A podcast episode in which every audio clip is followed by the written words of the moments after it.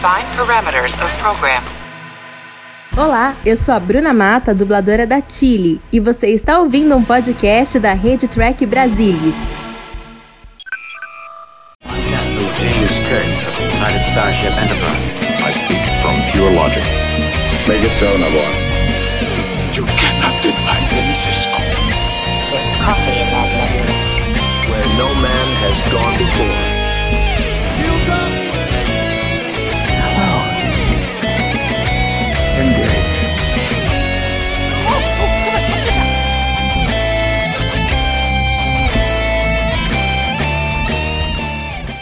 Olá, muito boa noite, seja muito bem-vindo ao segundo Trek Brasilis ao vivo da noite.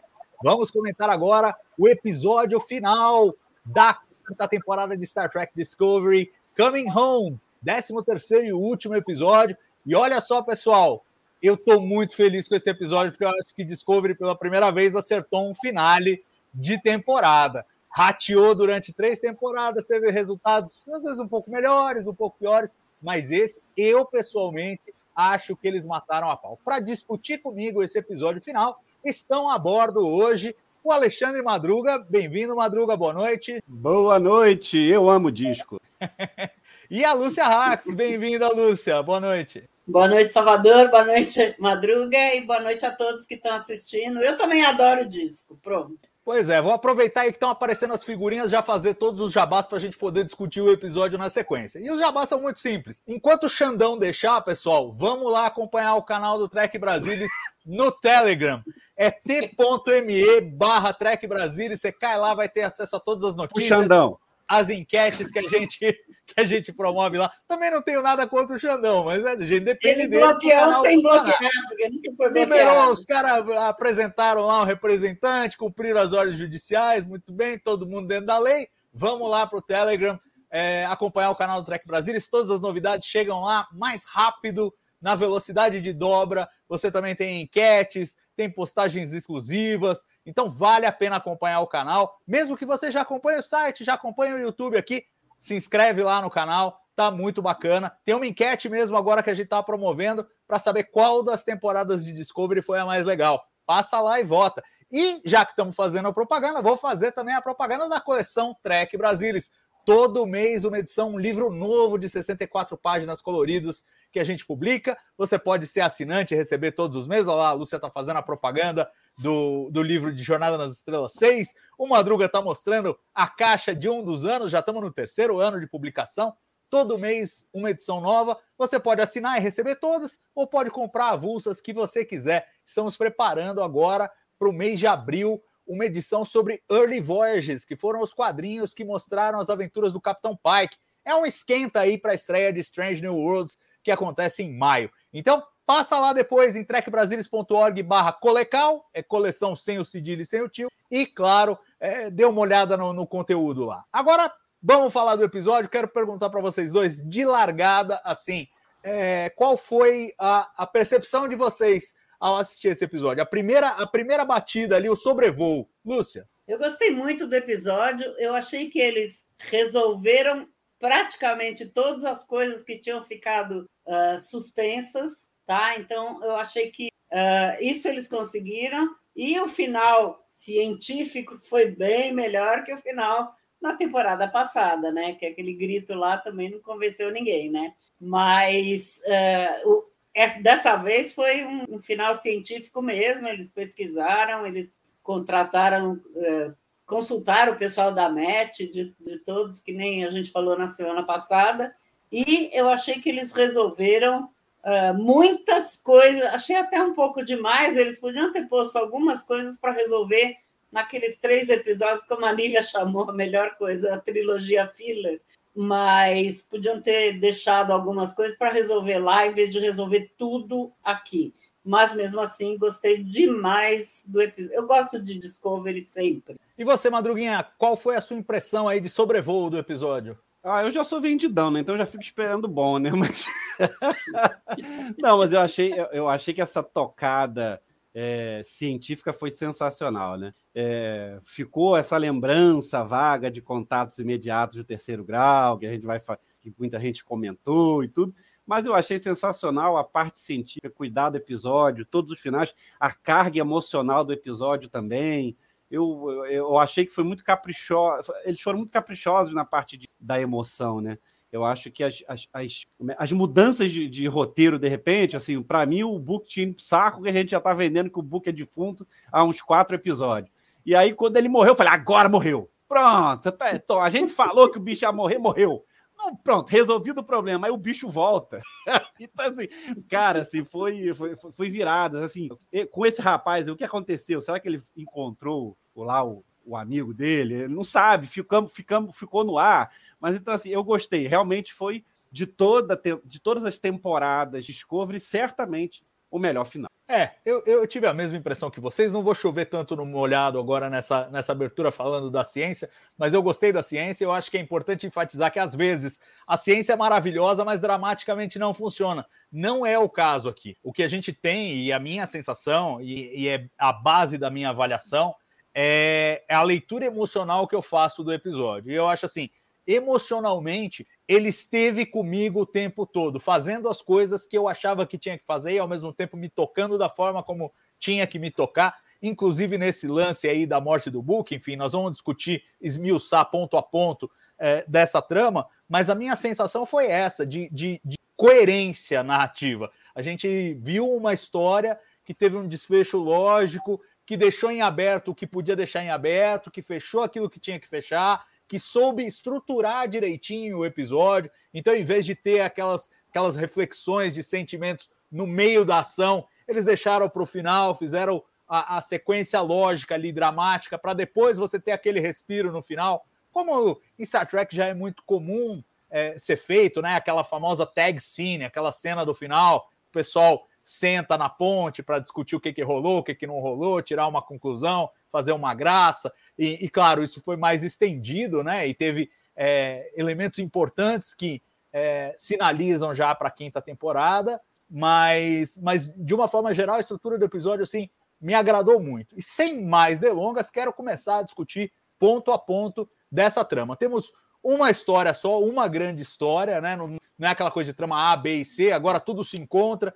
e temos uma trama, mas a gente começa fora da Discovery, a gente começa com o processo de evacuação e aquele lance da, do, do quartel-general da federação que de repente vira uma nave e, e vai viajar para a Terra e vai ajudar na evacuação. E encontramos o Almirante Vence e a Tilly trabalhando lado a lado nesse processo. O que, vocês acharam disso tudo? Da nave, do negócio que voa, do processo de evacuação, o drama de que eles só podiam evacuar uma, uma quantidade bem pequena de pessoas, né, tanto da Terra quanto de Nivar.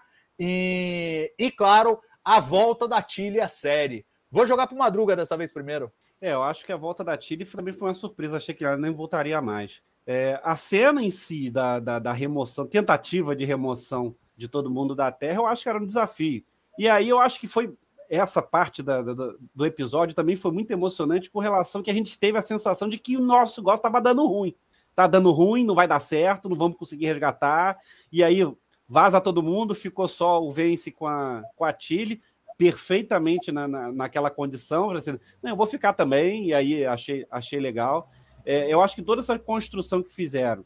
Engraçado que esse episódio ele conseguiu ficar. O Salvador falou isso no início e a gente vai repetir agora. Mas teve uma conexão toda no, no episódio, né? Tu fala, é uma história só, dentro de várias histórias, né? Ou seja, estava acontecendo de tudo naquele momento, ou seja, vamos a enquanto está acontecendo as coisas lá na, no 10C, vamos para a Terra para saber o que está acontecendo na Terra e a, e a trama está seguindo e na corrida, sem ser aquela crítica que a gente fazia muito com Discovery, que era muita ação, muita ação. E nesse caso eu nem considerei a ação, achei que foi tensão.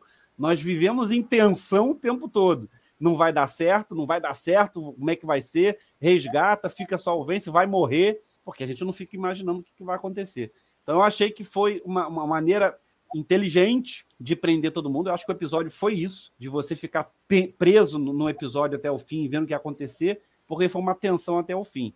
E eu acho que eles acertaram em cheio. Lúcia, o que, que, você achou desse segmento? E assim, a gente vê as, as naves chegando, chegando na Terra. Eu tenho a impressão que são as imagens mais bonitas que a gente já viu dessas naves do século 32. É, são essas justamente das naves é, em órbita da Terra. Primeiro chegando e depois também no final elas aparecem ali meio que alinhadas com as próprias naves é, da Terra Unida. O que, que você achou dessa sequenciazinha da volta da Tilly? Bom, os efeitos especiais de Discovery são imbatíveis, tá? A hora que eu vi aquela nave rodopiando, falei, gente, que nave linda! Que, que é?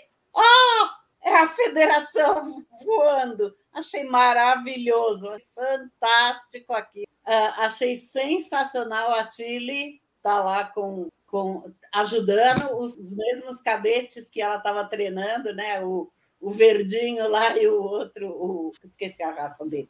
Telarita. E. Hã? Telarita. É, o Telarita. Telarita. Eu gostei demais de ver a Tilly, especialmente essa cena depois final, que o, o, Vance, eu adoro o Vance, o Vance tira do bolso uma garrafinha de uísque que o Tarka deu para ele, quer dizer, eu, eu achei assim uma coisa de louco. E aquela nave, aquela nave não era uma nave, aquela federação voando, para mim foi a melhor. E nas naves que tinham e que eles citam várias vezes, achei muito bonita a homenagem, tá? Tinha a Mitchell, né, em homenagem ao Ken Mitchell, que é, todo mundo sabe, ele está com um problema muito sério, tá? Tinha a nave Nog, em homenagem ao, ao, ao, arti, ao artista que já morreu, né, tinha 50 anos, e tinha a nave Yelchin, que também o, o do, do filme, né, de 2009, que também morreu num acidente totalmente estúpido. Então achei muito bonita a homenagem das naves a cena das naves chegando na Terra para salvar todo mundo, achei maravilhoso. O Salvador é, já falou sobre isso, né? Eles aprenderam muito a, a, a, mexer na tela, né, o Salvador? Eles a, aperfeiçoaram a mexer na. Como é que é? Ah, no, no, é, no, no cenário virtual lá, no é. AR Wall. É. Não, isso, sem dúvida. Tem uma curva de aprendizagem e eles arrebentam neste, nesse episódio final. Já tinham feito coisas maravilhosas nos últimos dois episódios e, e agora voltam a arrebentar. Mas Vamos focar aqui nesse quadradinho primeiro, então estamos falando dessa volta é, do, do quartel-general da Federação à Terra, de início para evacuação.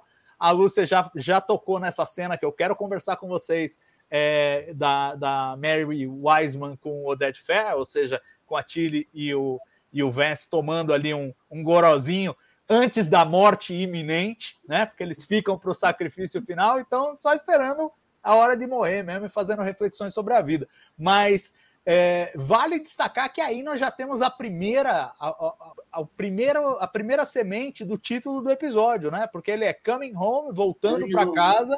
E a, e a, primeira coisa que a gente vê é literalmente o quartel-general da federação voltando para a Terra. Né? Algo que no arco do episódio, no final, ainda, ainda vai ter um payoff, vai ter um, uma recompensa desse, desse início. Mas já mostra, já mostra um pouco do que esse episódio vai falar, de voltas para casa de vários personagens e vários elementos da trama que foram trazidos na temporada.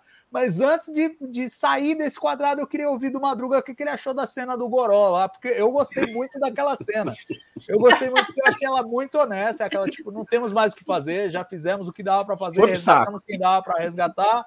Agora estamos contemplando o final, né? Me lembra, me lembra a música do Frank Sinatra. A gente tava falando de Fly Me to the Moon por causa do título de Picard uhum. lá do episódio, mas me lembra My Way do Picard, né? Do, do Picard, do Sinatra que ele fala que o fim tá chegando e tal, aquela música que é, ah, eu fiz as coisas do meu jeito e tal, uma reflexão sobre a vida, e é o que é, é o que a Tilly e o e o Vance fazem ali, basicamente, estão fazendo a versão de cada um de My Way. O que, que você achou? Ah, eu achei legal, né? Foi assim, o que mais me, me deu a impressão de que também ia dar ruim. Porque, assim, ah, já estão bebendo mesmo.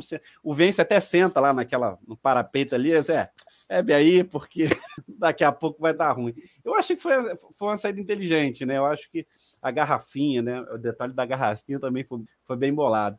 É, eu acho que o, a tentativa deles, certamente foi tentativa e eu acho que funcionou, foi com relação a essa, essa bebida vai, vai porque, assim, não tem mais. O Vence já entregou os pontos, né? Falou assim, ó, vamos morrer. Então, Vamos morrer com dignidade. Dá o uísque aí. Eu gostei que eu falando assim, uísque? Não, tem, não é Sinterrol, não. Uísque. É, esse é do bom. É do bom. É pelo Tarka, o que é pior. É, deve ter sido aquele Presente do. Não, eu é, acho que... e como acontece num, num, momento crítico do episódio, eu acho que eles até correram um certo risco. É uma coisa que eu tenho criticado nos últimos episódios, assim, é que é de inserir bate-papo de personagem no meio da tensão. Mas ali, ah, é aquela conversa ornava perfeitamente com o momento do episódio, que é assim, ah, estamos morrendo mesmo, vamos não tem morrer. o que fazer, então vamos trocar uma ideia aqui, né? É, eu achei, eu também achei legal. Não sei. A Lúcia deve, deve ter legal. gostado, porque vamos morrer, Lúcia.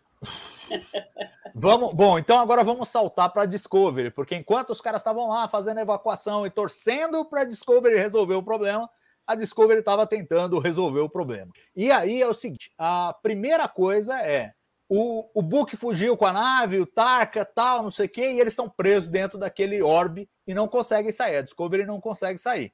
E do outro lado, a espécie 10C tenta, porque tenta capturar a nave do Book, também não consegue. A nave do Book está numa uhum. rota para destruir é, o, o, controlador lá da, da anomalia tal, e vai colapsar tudo, enfim, é o fim de tudo.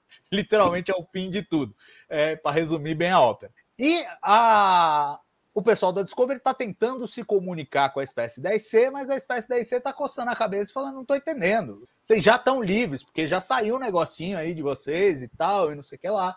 E aí, no desespero, a Tirina diz a que veio nesta missão e vai tentar um elo mental Vulcan. Até aí, eu acho o seguinte: Elo mental vulcano. Já foi feito à distância, já foi feito com criaturas bizarras. O Spock já se comunicou com a Horta, já o Sarek já falou com a Michael Burnham há vários anos-luz de distância.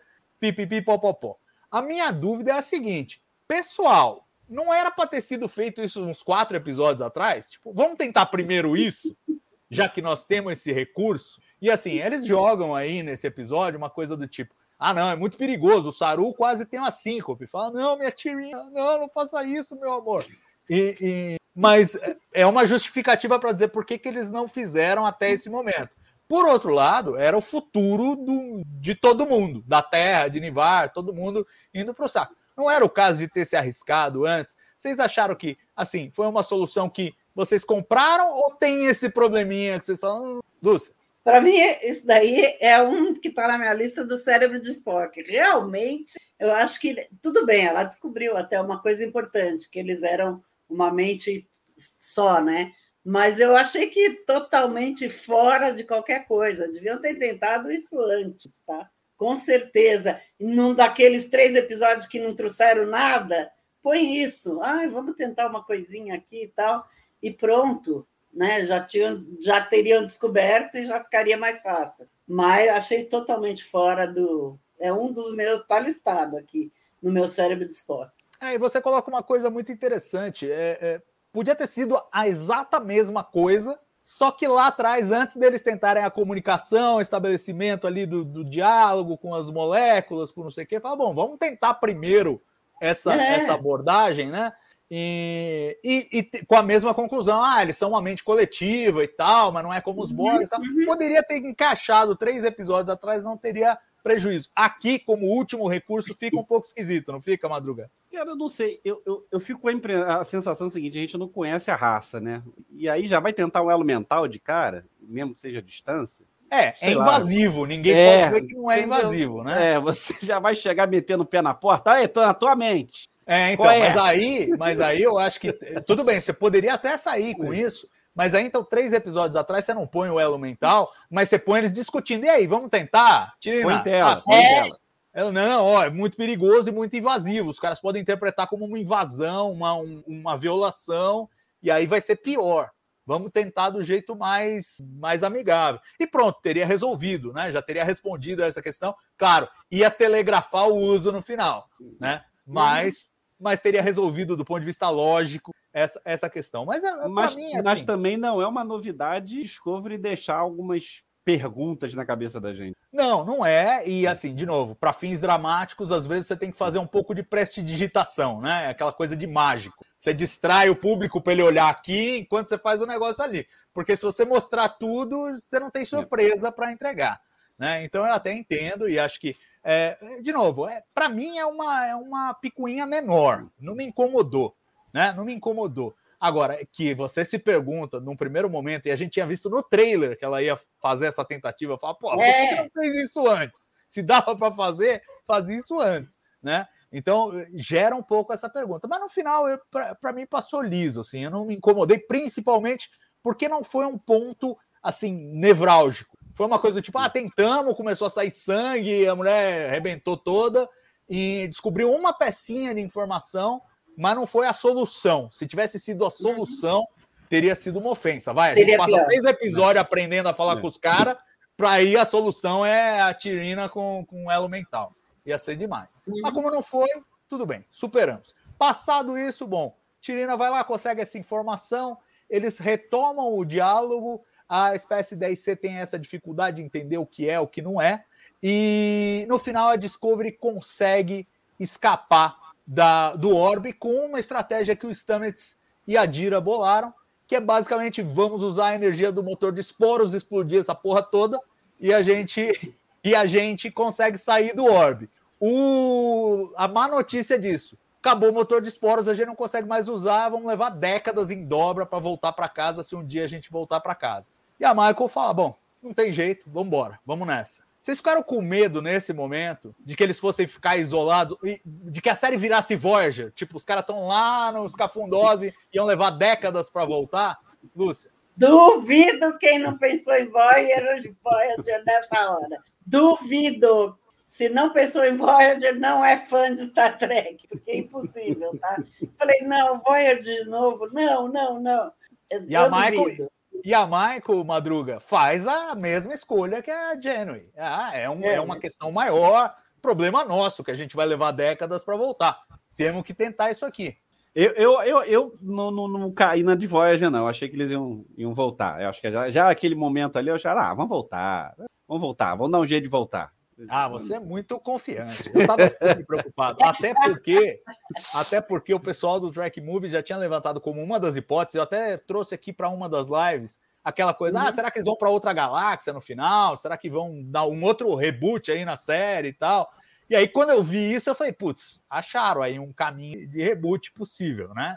Para criar um novo, um novo setup para a série. Eu fiquei preocupado que eles tivessem que fazer todo o caminho de volta, embora assim, duplamente preocupado. Primeiro, porque é uma coisa que eu não queria para a série. Segundo, porque seria um repeteco do que a gente já viu. Tudo bem, outras espécies, outro espaço, mas a premissa igual. Eu não queria ver Voyager parte 2 a partir da quinta temporada de disco. Mas a Michael faz essa escolha e tudo bem, é a escolha certa a fazer. Acho que, de novo, aquela coisa que eu falei no começo, todos os pontos emocionais vão batendo. É assim, ela faz a escolha que nós faríamos, ela faz aquilo que faz sentido logicamente. Bom, explodem lá o motor de esporos, a, o, o cubo lá do Stamets quebra todo o vidro. Você vê aquele negócio tá virou sucata mesmo. Beleza. Escaparam do negócio e vão atrás da nave do Tarka. Aliás, isso me remete a um ponto que acontece um pouco antes. Que assim que eles descobrem que o, o Tarka teve ajuda interna da Discovery, a Michael já manda prender todo mundo. Fala, pô, é alguém da delegação, manda prender todo mundo, e aí a Nindoi se entrega. Ela se entrega, resolve essa crise, e agora, quando eles têm que atacar é, a nave do Tarka antes que ele, do, do Book, antes que aconteça a tragédia maior, de novo eles falam: olha, alguém vai morrer, alguém vai morrer, precisamos, vai ser uma missão suicida e tal. E a Detmer levanta e eu achei que ela podia ir também.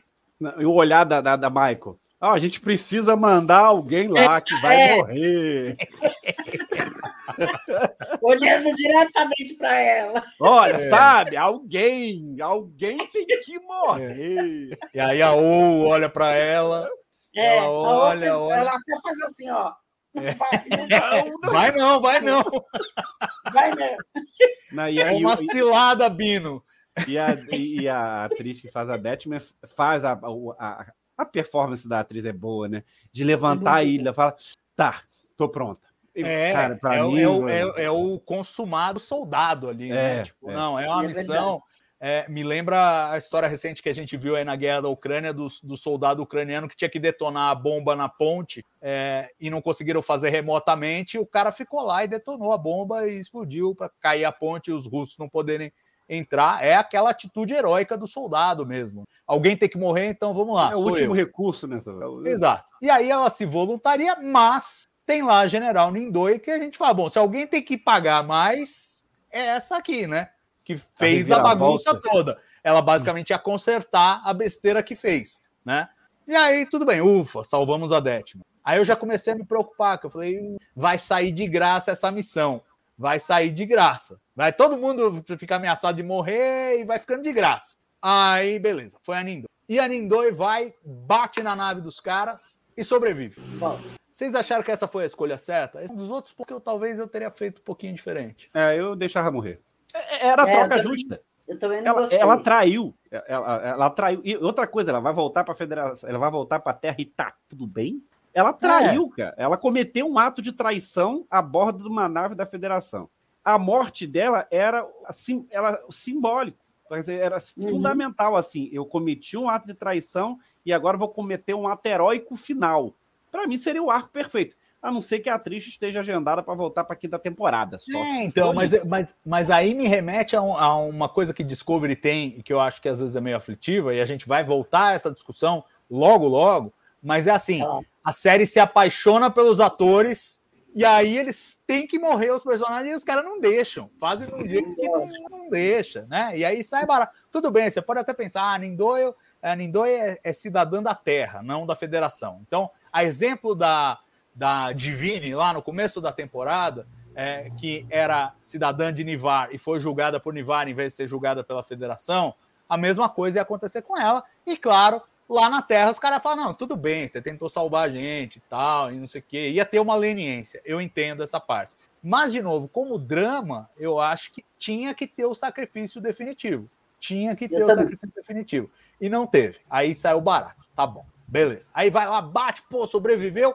O Tarka e o Book também sobreviveram. Vale lembrar que a, a, a Jet Reno se transportou antes para Discovery, numa aparição de novo muito curta, hein, pessoal? Essa altura eu acho que ela filmou antes e deixou ali, porque você vê que quando ela contra a cena, é- ela tá sempre de costas, provavelmente é uma dublê de corpo, e só tem a cena dela de frente falando é, aquela fala e ela vai embora pra, da ponte e acabou. É isso que ela faz. Ela fala com o Book e depois vai embora da ponte. É isso. É, mas aí, pô, sobreviveram também. É, Uma, E aí- uma aspas do Salvador, só o negócio da, da, da da, da, da atriz que fala a Rhiannon, a gente mais ou menos sabe por que, que ela tem as poucas participações no episódio, por, por conta da Covid, ela teve um problema de, é, é de câncer de mama, se eu não me Isso, ela é engano, sobrevivente. e aí câncer. ela tem, tinha medo de voar de avião, e como, gra- como gravam no Canadá, é, ela foi para fazer uma viagem só e voltar, então ela foi num... Ela gravou tudo só, numa vez só. Gravou É tudo uma isso, vez é só. isso. né? É isso. E o medo É de isso. voar de avião não é o É. medo de voar de avião, é o Não, medo de é, voar de avião com um monte de gente respirando o avião. mesmo ar. É, isso aí. Enfim, aí teve essa restrição, mas ainda assim uma participação que eu achei importante. Aliás, engraçadinha a hora que o Book finalmente consegue, com a coleira do gato, né, do rancor, foi a melhor. é, ele consegue abrir um, um espaço na- é, e é a portinha do gato.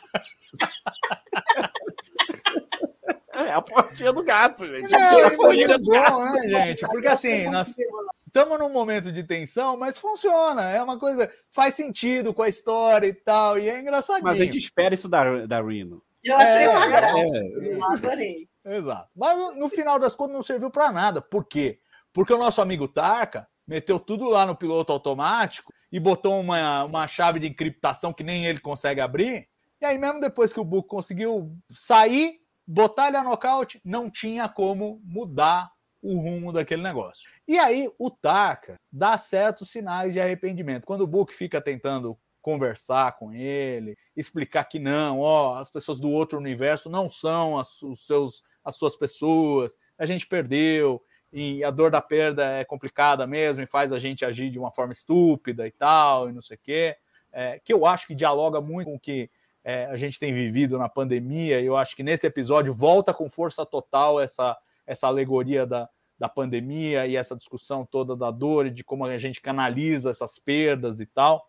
Mas o fato é que o, o Tarka parece um pouco arrependido. Fala que o tal do Horus teria fa tentado fazer a mesma coisa, convencê-lo a não fazer aquilo, patati patatá, e parece arrependido. A pergunta que eu faço a vocês é: depois de todas as presepadas que ele fez ao longo da temporada, fez alguma coisa no coração de vocês para perdoar o Tarka? Só essa conversinha de último minuto? Não, Lúcio? Não, não, não me convenceu. Quer dizer, ele, eu achei que eles puseram que ele se arrependeu, ele salvou o Book, na verdade, né? Ele, ele que fez o transporte, ele transferiu toda a energia da, da, da nave de, de coisa de vida, né? Suporte de vida, para fazer a transferência do Book. Então, ele, mas ele, ele tinha falado que ele só teve dois amigos na vida, um era o Horus e o outro era o Book. Então, não me convenceu, eu não acho que ele, que ele se arrependeu assim, não. Ele só salvou porque era o amigo dele e talvez ele tenha se convencido que ele não ia encontrar. Acho que não encontrou. O pessoal aqui no, no, no chat está perguntando: será que ele encontrou? Acho que não. Acho que ele morreu e pronto. Tomara que tenha morrido mesmo, porque. Pelo menos um morreu nessa, nessa, em todo esse caso, né? eu, eu continuo com a minha tese. Eu fiquei feliz que eles não se deram ao trabalho nem de refutar nem de confirmar a minha tese. Mas para mim, o, o Tarka teve dois amigos. Um foi o Book e o outro ele imaginou. Continuo achando que o Horus é imaginário, é 100% imaginário. Mas uma coisa que eu achei muito charmosa nessa resolução é justamente isso. Não sabemos. Não, não sabemos, sabemos, se ele morreu ou se ele se transportou para esse outro universo maluco. Não sabemos se o Horus era real ou imaginário. E tudo bem não sabermos. Eu acho que é, é uma delícia que a série tenha a coragem de falar: não, isso, isso fica para vocês decidirem no coração de vocês o que vocês acham que é. Né? Aquela coisa de arte como uma coisa em aberto, que as pessoas podem interpretar uhum. como bem entenderem. O que, que você achou desse lance, Madrugar? Eu tava pensando aqui, lembrando da cena que o Book fala assim, ele morreu, dando a impressão de que talvez a senhora, cara, sim, esquece, ele morreu. Então ficou a impressão de que o Book estava dando a real para ele, cara, esquece, o cara morreu. Ao mesmo tempo a gente não tem a resposta. Mas assim, o que faltou na Nindoe sobrou no Tarka. O cara morreu. Ele, a redenção dele era salvar o amigo e morrer. Entendeu? Então, assim, eu acho que é, é, é a cena dramática é perfeita, né? Eu acho que ele se, eu acho que ele se redimiu. Eu, eu tenho a sensação de que ele se redimiu. Mas, assim, se ele ficasse vivo, não teria a mesma sensação. Então, acho que é, o que deveria ter acontecido com, com a Nidoe, e a gente não está querendo ser sanguinário, que já falaram para a gente que a gente está querendo matar todo mundo, mas, mas é que para é, a, a veia artística do episódio, da carga emocional que o episódio se propôs a ser, Inclusive, o episódio se propôs a ser assim. E, e, e a redenção de uma traição geralmente é a morte. É, é, algo natural. E eu acho que assim, o que não aconteceu com a Nindoe, que ela devia ter morrido, era o, o que aconteceu com Tarka. E para mim ele se redimiu, porque assim, ele salva o Book, ele, ele, ele tira toda a condição para. É, é, é, o ar artístico e o pico emocional. O cara vai pro saco. Morreu. Então, é, assim. Eu acho que você tá tirando ele do gancho muito fácil. Eu acho que é. não se redimiu nada. Eu tô com a Lúcia. eu acho que não. Fez muito bem de morrer e não se redimiu porcaria nenhuma. Mas até isso, de novo, até isso, a gente não sabe se ele morreu.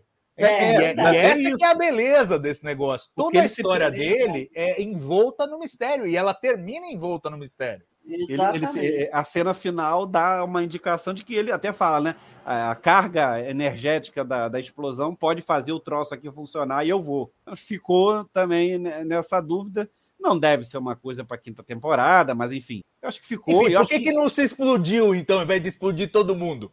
É, Era só eu... se explodir que funcionava o bagulho dele. Morre, desgraçado. Não, eu, eu, acho que a carga dramática, para o que o episódio se propôs, a morte dele é super, super consistente. Não, pena que, não fizeram, pena que não fizeram com a Nindoye.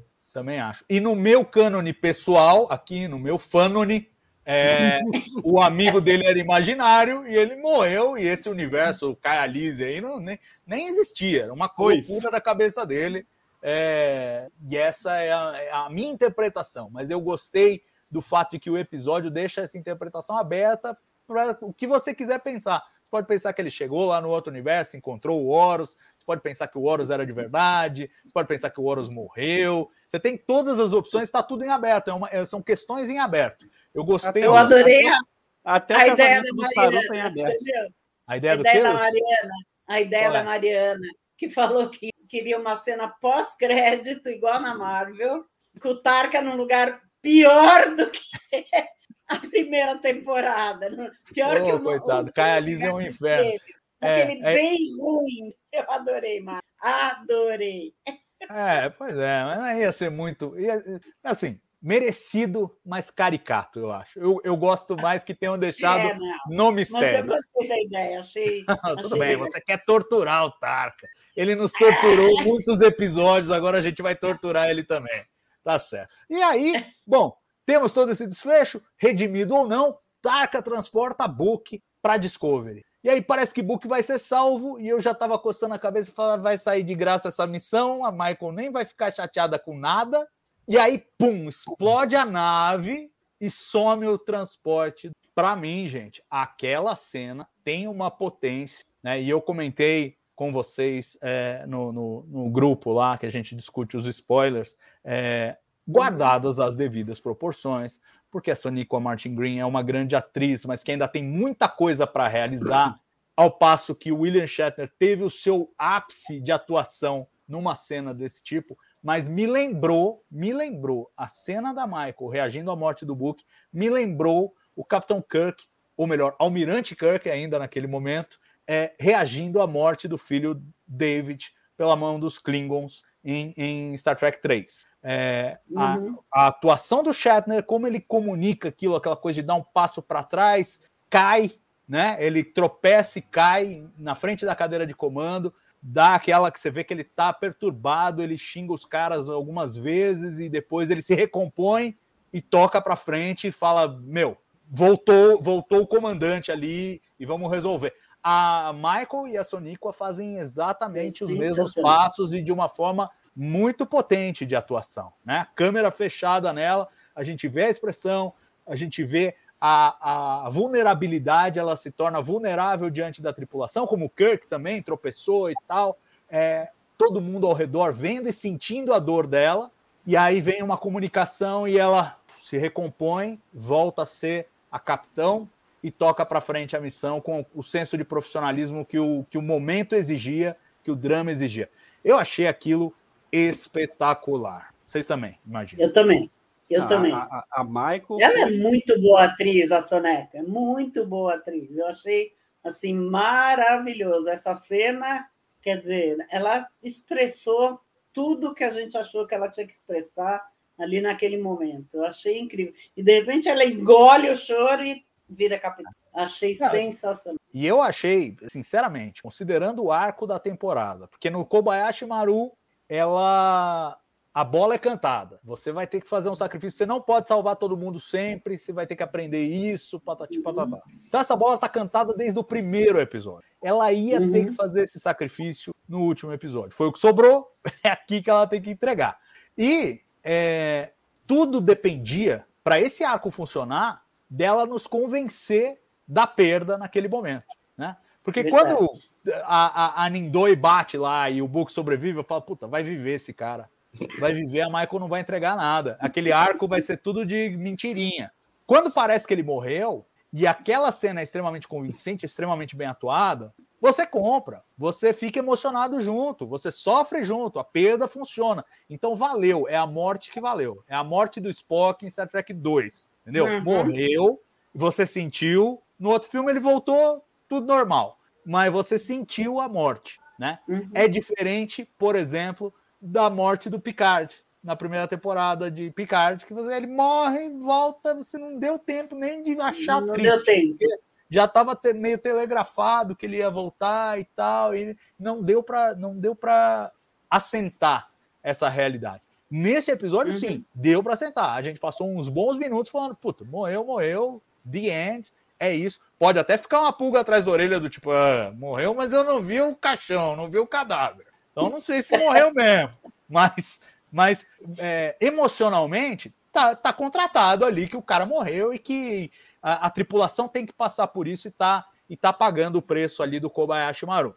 E aí eu, vamos... eu, tinha certeza que não iam matar o David Ajala. Ele é um é. ator muito importante para eu, morrer eu assim. Eu tinha certeza. Eu senti na hora, falei, Ih, morreu mesmo mas eu tinha quase certeza, eu falei isso lá no. Eu tenho quase certeza que não vão matar o Ajala. Ele é eu muito achei. bom. Ele, o crédito dele na, na, nos créditos é and David Ajala. Então é, sabe, ah, é o bem, cara mais. É o fim da temporada. E os caras são contratados por temporada, né? Tipo, o, se você se lembrar do, Então, mas se você se lembrar do Lorca na primeira temporada, também mesma coisa, super crédito ali e tal, personagem super importante e morreu, morreu. A gente tá esperando até hoje a volta do Lorca Prime e nada do Lorca Prime. Quem Então, sabe na assim, próxima. Não Ele- tem eles corpo, podiam, até porque, Eu adorava até porque, Adorava. É, até porque isso é uma coisa que a gente vai discutir no final aí, perspectivas para a temporada 5. Mas o Book nessa temporada, tirando essa, essa coisa dele virar o rebelde e quebrar tudo porque perdeu o planeta, ele tava meio sem função. Não dá pro cara ficar, ah, eu sou o namorado da capitão a bordo, porque é, atrapalha, atrapalha, entendeu? É como se a Janeway tivesse ido com o namorado para a missão, ia estragar tudo. Então, assim, ele, ele fica meio sem função. E eu achei que eles iam matar. Eu cheguei a twittar pro David Ajala que ele falou alguma coisa do, do último episódio. Ah, espero que vocês gostem, tal. Estão ansiosos? Eu falei, eu tô ansioso e tô preocupado com você. ele até curtiu. Ele até curtiu, porque eu tava preocupado mesmo. Aí, depois que sobreviveu, ah, agora tô aliviado. Então ele sobreviveu, mas sobreviveu num, num outro momento. Deu para sentar a morte dele, a gente sentiu, a Michael sentiu, todo mundo sentiu, e ainda tinha o problema para resolver. Precisamos conversar com a espécie 10C e resolver as coisas para os caras desligarem essa porra dessa broca de mineração aí que vai arrebentar com, com os nossos planetas. Vão lá bater aquele papo, é legal, vai todo mundo. E aí nós temos a revelação definitiva, né, da 10C, porque a gente já tinha visto ali na, na, na névoa, uma coisa mais ou menos, já estava espetacular, mas dessa vez, tipo, eles vão com o orb lá no planetinha, descem numa superfície flutuante, uma- um cenário super ultra alienígena, nós temos uma boa visão das criaturas e tem aquele bate-papo. Uma das coisas que eu gostei nisso é não botaram um protagonismo único nessa cena. Então, a hora de conversar com a 10C, deixaram a Rilak falar um pouco, deixaram Uhum. a Michael falar um pouco, souberam dosar o uso dos personagens de uma forma inteligente e que, ao mesmo tempo, não tornou maçante aquele diálogo. Vocês concordam comigo nisso? Eu achei, eu achei muito bom, quer dizer, na primeira, no primeiro, primeiro momento eu falei, gente, não vai sobrar ninguém nessa nave, levaram todo mundo para o planeta. Mas, mas no fim sobrou o Stamets e o Kuber, e o, o, o menino, o filho dele. E aí, mas eu achei que dosaram muito bem, o discurso da Hila foi sensacional, achei muito legal. Gostei demais. E a Michael também ficou firme lá, apesar de tudo que tinha acontecido. E mostravam todas as, as pessoas, né? todos os, os atores da ponte, a, a coisa estranhando aquilo lá e tal. Eu gostei muito, achei que foi. E o cenário foi sensacional, maravilhoso. Eles aprenderam muito a usar esse ARWall, né? Achei que foi assim um espetáculo. É, aí é que entra o lance da curva de aprendizagem. Era um uso meio tímido no começo da primeira É. da, da- da temporada. É, teve até aquele episódio que eles vão no asteroide lá para resgatar os presos. É um negócio meio. Tá meio fake isso aqui, tá meio esquisito. E aqui você vê a aprendizagem da equipe mesmo. E, pô, é, é um desbunde. É, um, é maravilhoso. É absolutamente Maravilhoso. maravilhoso. né? Agora, eu tenho uma, um, um desconfortozinho aí também. A, a comunicação ficou muito fluente, de repente, né? Já tinha um dicionário inteiro ali para falar qualquer palavra, qualquer coisa. Acho até que tiveram um cuidado, a Michelle Paradise, que é a showrunner e que foi a roteirista desse episódio, teve algum cuidado de não escrever discursos muito complexos, mas ainda assim Uhum. eram mais complexos do que o que a gente viu de comunicação com a 10C para parecer que era crível. Vocês acharam de vez em quando, pô, aqui estão forçando um pouquinho a minha suspensão da descrença, minha. Estão forçando a amizade, Madruga? É, é, Tem uma fala, na- antes de começar essa parte, parece que a fala ficou muito fluente, a comunicação pareceu fluente, que a Zora fala que é, alguma coisa foi atualizada. Então, Uhum. assim, deu a sensação de que, assim, melhoramos. A gente, a gente agora consegue se comunicar melhor. Mas é uma falinha muito rápida, passa muito batido, e aí eu acho que dá essa sensação de que, pô, de repente está tudo bem, mas teve essa fala, a Zora fala, a gente atualizou o sistema, então parece que, que ficou ali. É, é, é, a cena da Michael, voltando um pouquinho só da cena da Michael, é, é, espero que a- a- aqueles desgostosos da Capitão não venham dizer que ela não podia chorar. A cena é absolutamente emocional. É, eu acho que ali ela entrega pra gente, confirmou as nossas teorias que o Book estava morto. A gente já estava com a teoria, e acontece exatamente aquilo.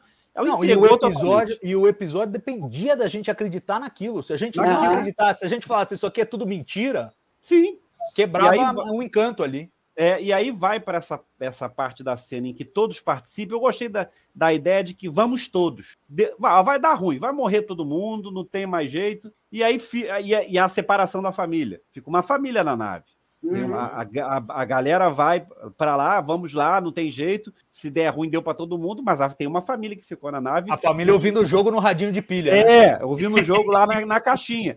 Mas, é, é- mas ficou legal que, assim, a simbologia da família. A Uhum. família ficou reunida. Precisava de alguém lá, porque estava aqui ainda meio que tentando entender aquela comunicação. Então, foi legal essa preocupação de deixar a família lá, de a reunir a família na, na nave e a galera que ficou lá embaixo. O diálogo.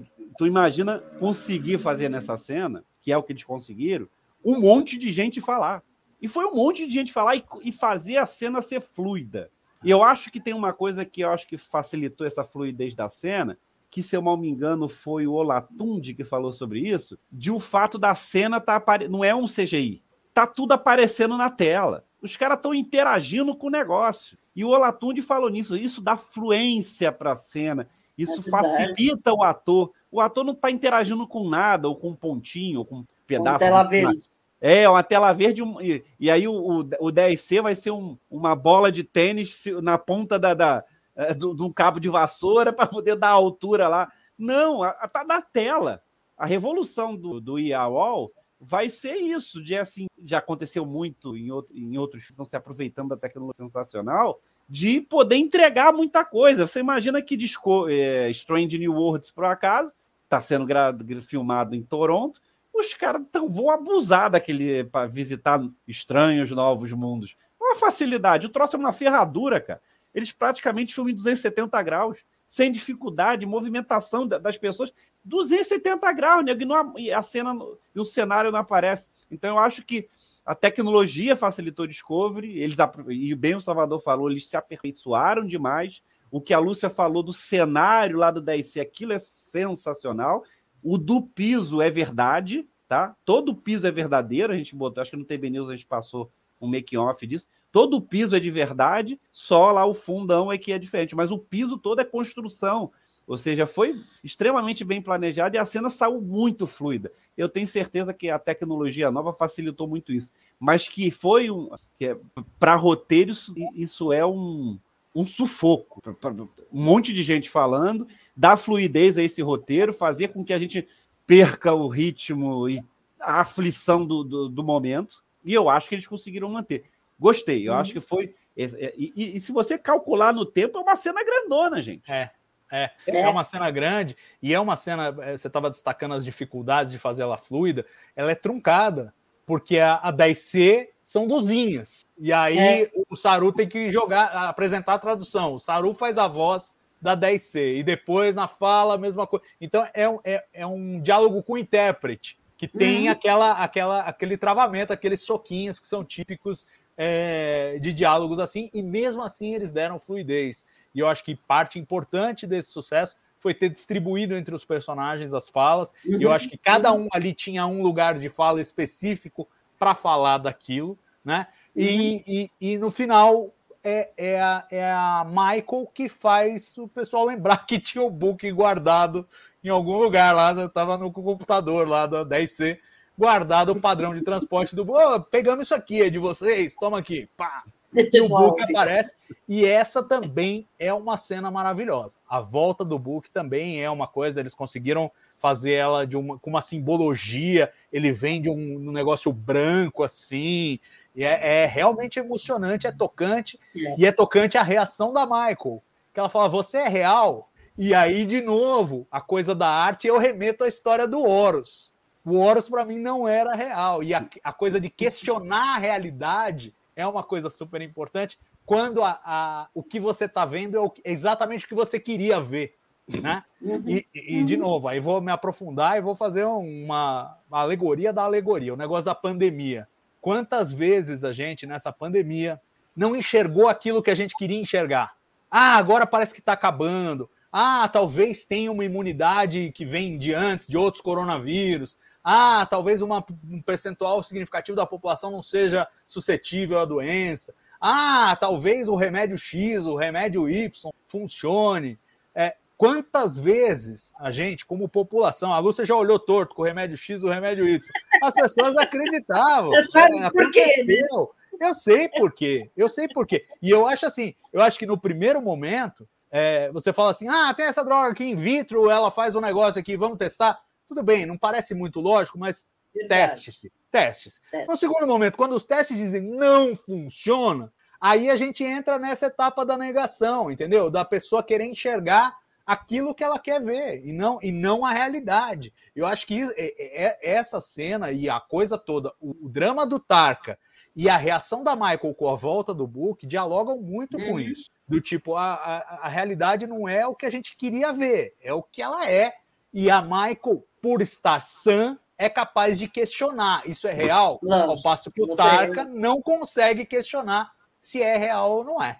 Então, é, eu achei um paralelo maravilhoso e a cena, é, mesmo que você não pense em nada disso, ela é extremamente efetiva, ela é emotiva e tudo bem. Eu compro essa ressurreição como eu comprei a ressurreição do Spock em Star Trek 3. Estou super em paz com ela. Vocês também? Essa foi a hora, a hora que ele voltou, foi a hora que eu comecei a chorar e não parei mais até o fim do episódio, tá?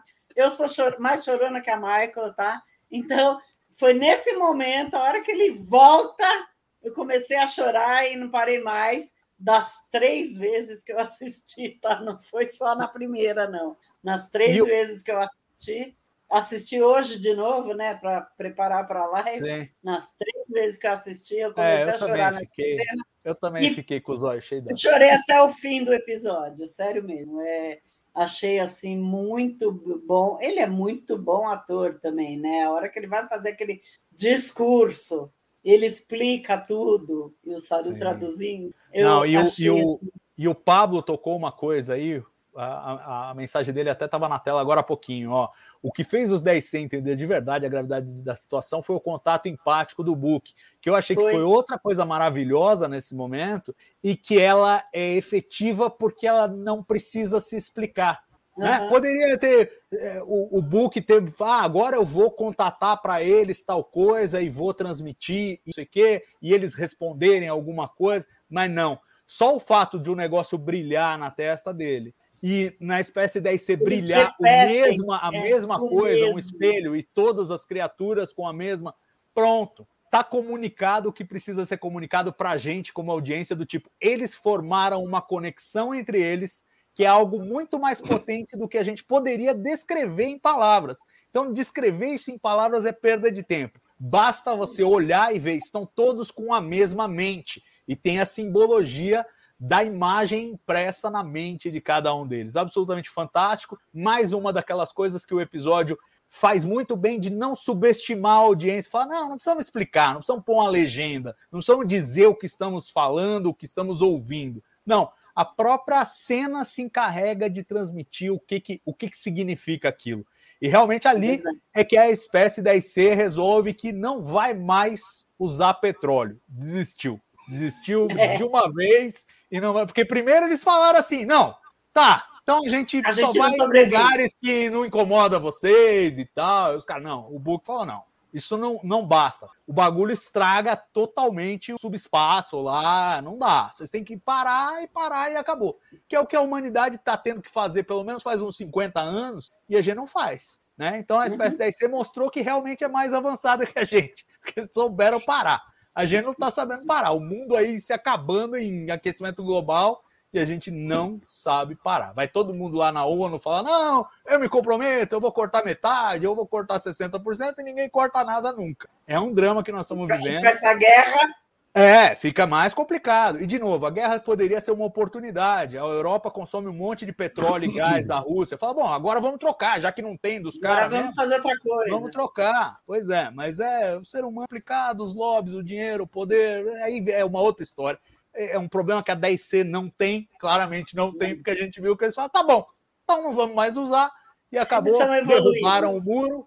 Outra atitude de simbologia, né? Tipo, acabou o nosso isolamento é, vamos fazer contato com vocês, então derrubam o muro e, e a gente vê pela primeira vez o sistema planetário deles, lá, os três planetinhas gasosos, a estrela e os anéis é, de Dyson. Que é outra coisa que, de novo, para quem é sci-fi geek, assim, fala: Uau, que legal essa imagem do sistema planetário. E É, aí, é, mas aí é covardia comigo, porque eu tô do lado, eu tô no meio, de, literalmente falando, de duas pessoas aqui que são cientistas. O outro aqui é jornalista científico. O daqui é cientista. Aí eu, eu vou, vou me colocar fora dessa. Eu quero voltar um pouquinho, só para que a Lúcia falou uma coisa que chorou o tempo todo, e eu também, mas não contei para ninguém, ninguém me escute. agora é, já foi. Agora já foi. O meu filho de 20 anos, vamos lá, um menino, homem, 20 anos de idade, olhando essa cena. Para mim, ali foi a quebra do roteiro de você quebrar todas as expectativas, ninguém esperava e ele volta. Eu não vou falar o palavrão, mas todo mundo entenda como quiser. O meu filho de 20 anos quando na hora que tava cena, ele fala assim: Caraca! Então, assim, é- é- quando isso acontece, principalmente com um jovem de 20 anos, a gente é mais burro velho, mas com um jovem acontece isso, é que o, o roteiro cumpriu o papel dele. Arrebentou com as expectativas e faz uma mudança abrupta. Até ali a gente estava achando que o Hulk morreu e ponto. Uhum. Tudo bem, morreu. É, não tinha jeito, a gente esperava. Ele ia morrer, morreu. E aí vem essa mudança do roteiro, e acho que é isso que Disco acerta nessa, nesse último episódio, diferente Muito. de todos os últimos últimos episódios, que f- conseguiu montar um roteiro em que a gente se tropeça no caminho. Ah, estamos indo no caminho legal aqui, daqui a pouco, pum, desvio. Essas coisas. Não, então, mas o, o que eu acho, o que eu concordo com você, mas eu acho que o destaque é o seguinte, porque simplesmente tirar a gente do caminho é fácil. É só você ser completamente incoerente que nunca a gente vai adivinhar nada.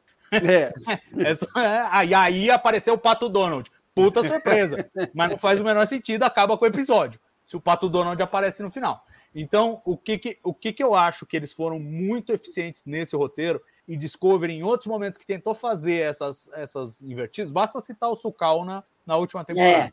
Não, teve, não teve esse sucesso. Aqui teve o sucesso porque entregou aquilo que prometeu, então você fala, tá sendo coerente, a jornada emocional tá coerente, a Michael tinha que pagar um preço, ela pagou o preço, e ao mesmo tempo ele te surpreende, porque depois que o preço tá pago, e de novo, por isso que aquela cena da Michael com a perda do Book era essencial, depois que o preço tá pago, você aceitou, você já pagou, aí você tá pronto para a recompensa, para você ter um, um agrado, e o cara volta, né?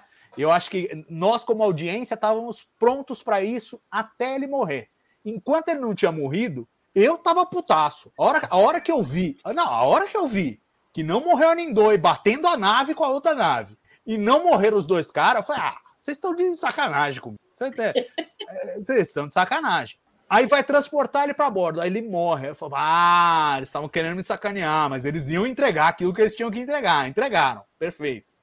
Não é uma coisa de dois minutos depois. Não é que nem o Star Trek Into Darkness, que morre o Kirk, o Spock dá aquele gritão para fazer, né? Fazendo o eco do Star Trek 2. E aí o Bones vai lá, pega o sangue do pingo lá, sei lá, que ele tinha reproduzido o sangue do cano, o pingo, injeta no Kirk e o Kirk ressuscita na cena seguinte. Não, velho. Deixa eu sofrer primeiro, deixa eu, deixa eu tentar acreditar que isso aqui é verdade antes. Né? Isso eles souberam fazer em Discovery, com duas, duas, dois pontos essenciais. Primeiro, o Book não volta na cena seguinte. Você tem um, você tem um, um momento para assentar, para isso assentar, né? E a Sonic Martin Green vende isso de uma forma maravilhosa que você fala, não, esse é o momento é, é o momento apoteótico da jornada da Michael Burnham nessa temporada e você compra aquela emoção e você chora e se emociona e ali tá pago. Ali a dívida que eles tinham em Kobayashi Maru foi paga naquele momento. A partir dali eles podiam fazer esse exercício que fizeram e aí entregam mais um- uma reviravolta emocional, mas que tudo bem, porque não é uma reviravolta que veio do nada. É uma reviravolta que eles plantaram direitinho, e de novo, prestidigitação. Enquanto tão, vocês estão esperando que vai morrer o Book, e a gente primeiro dá uma enganada fingindo que não, e depois mostra que vai, e vocês acreditaram no meu truque mágico, eu fiz uma coisinha aqui para jogar uma surpresa para vocês lá na frente. Perfeito, perfeito, Perfeito. maravilhoso. Né? E aí, bom, temos esse desfecho, o Book volta, comunicação maravilhosa com a 10C, cai o muro, vamos embora para casa, eles abrem um buraco de minhoca e mandam todo mundo de volta para casa. Yes! E aí temos aquele o que eu achei o jeito certo de fazer o feeling discovery. É legal a gente ver a vida interna dos personagens, o sofrimento, a angústia e tal, mas eu já tinha criticado é, em, em episódios anteriores, tipo, no meio do negócio, estão para embarcar, para comunicar com a 10C e a Michael puxa. E eu sei que o, o, o Madruga tá em paz com essa cena, mas eu fiquei boladaço. Tipo, puxa o Saru pra falar: Ah, Saru, tô com medo. Ah, velho, tá no meio do bagulho, faltam meia dúzia de horas pro negócio acabar todo o mundo. E você vai puxar o cara, não, cinco minutinhos pra eu pedir pinico? Não. Eu gritar.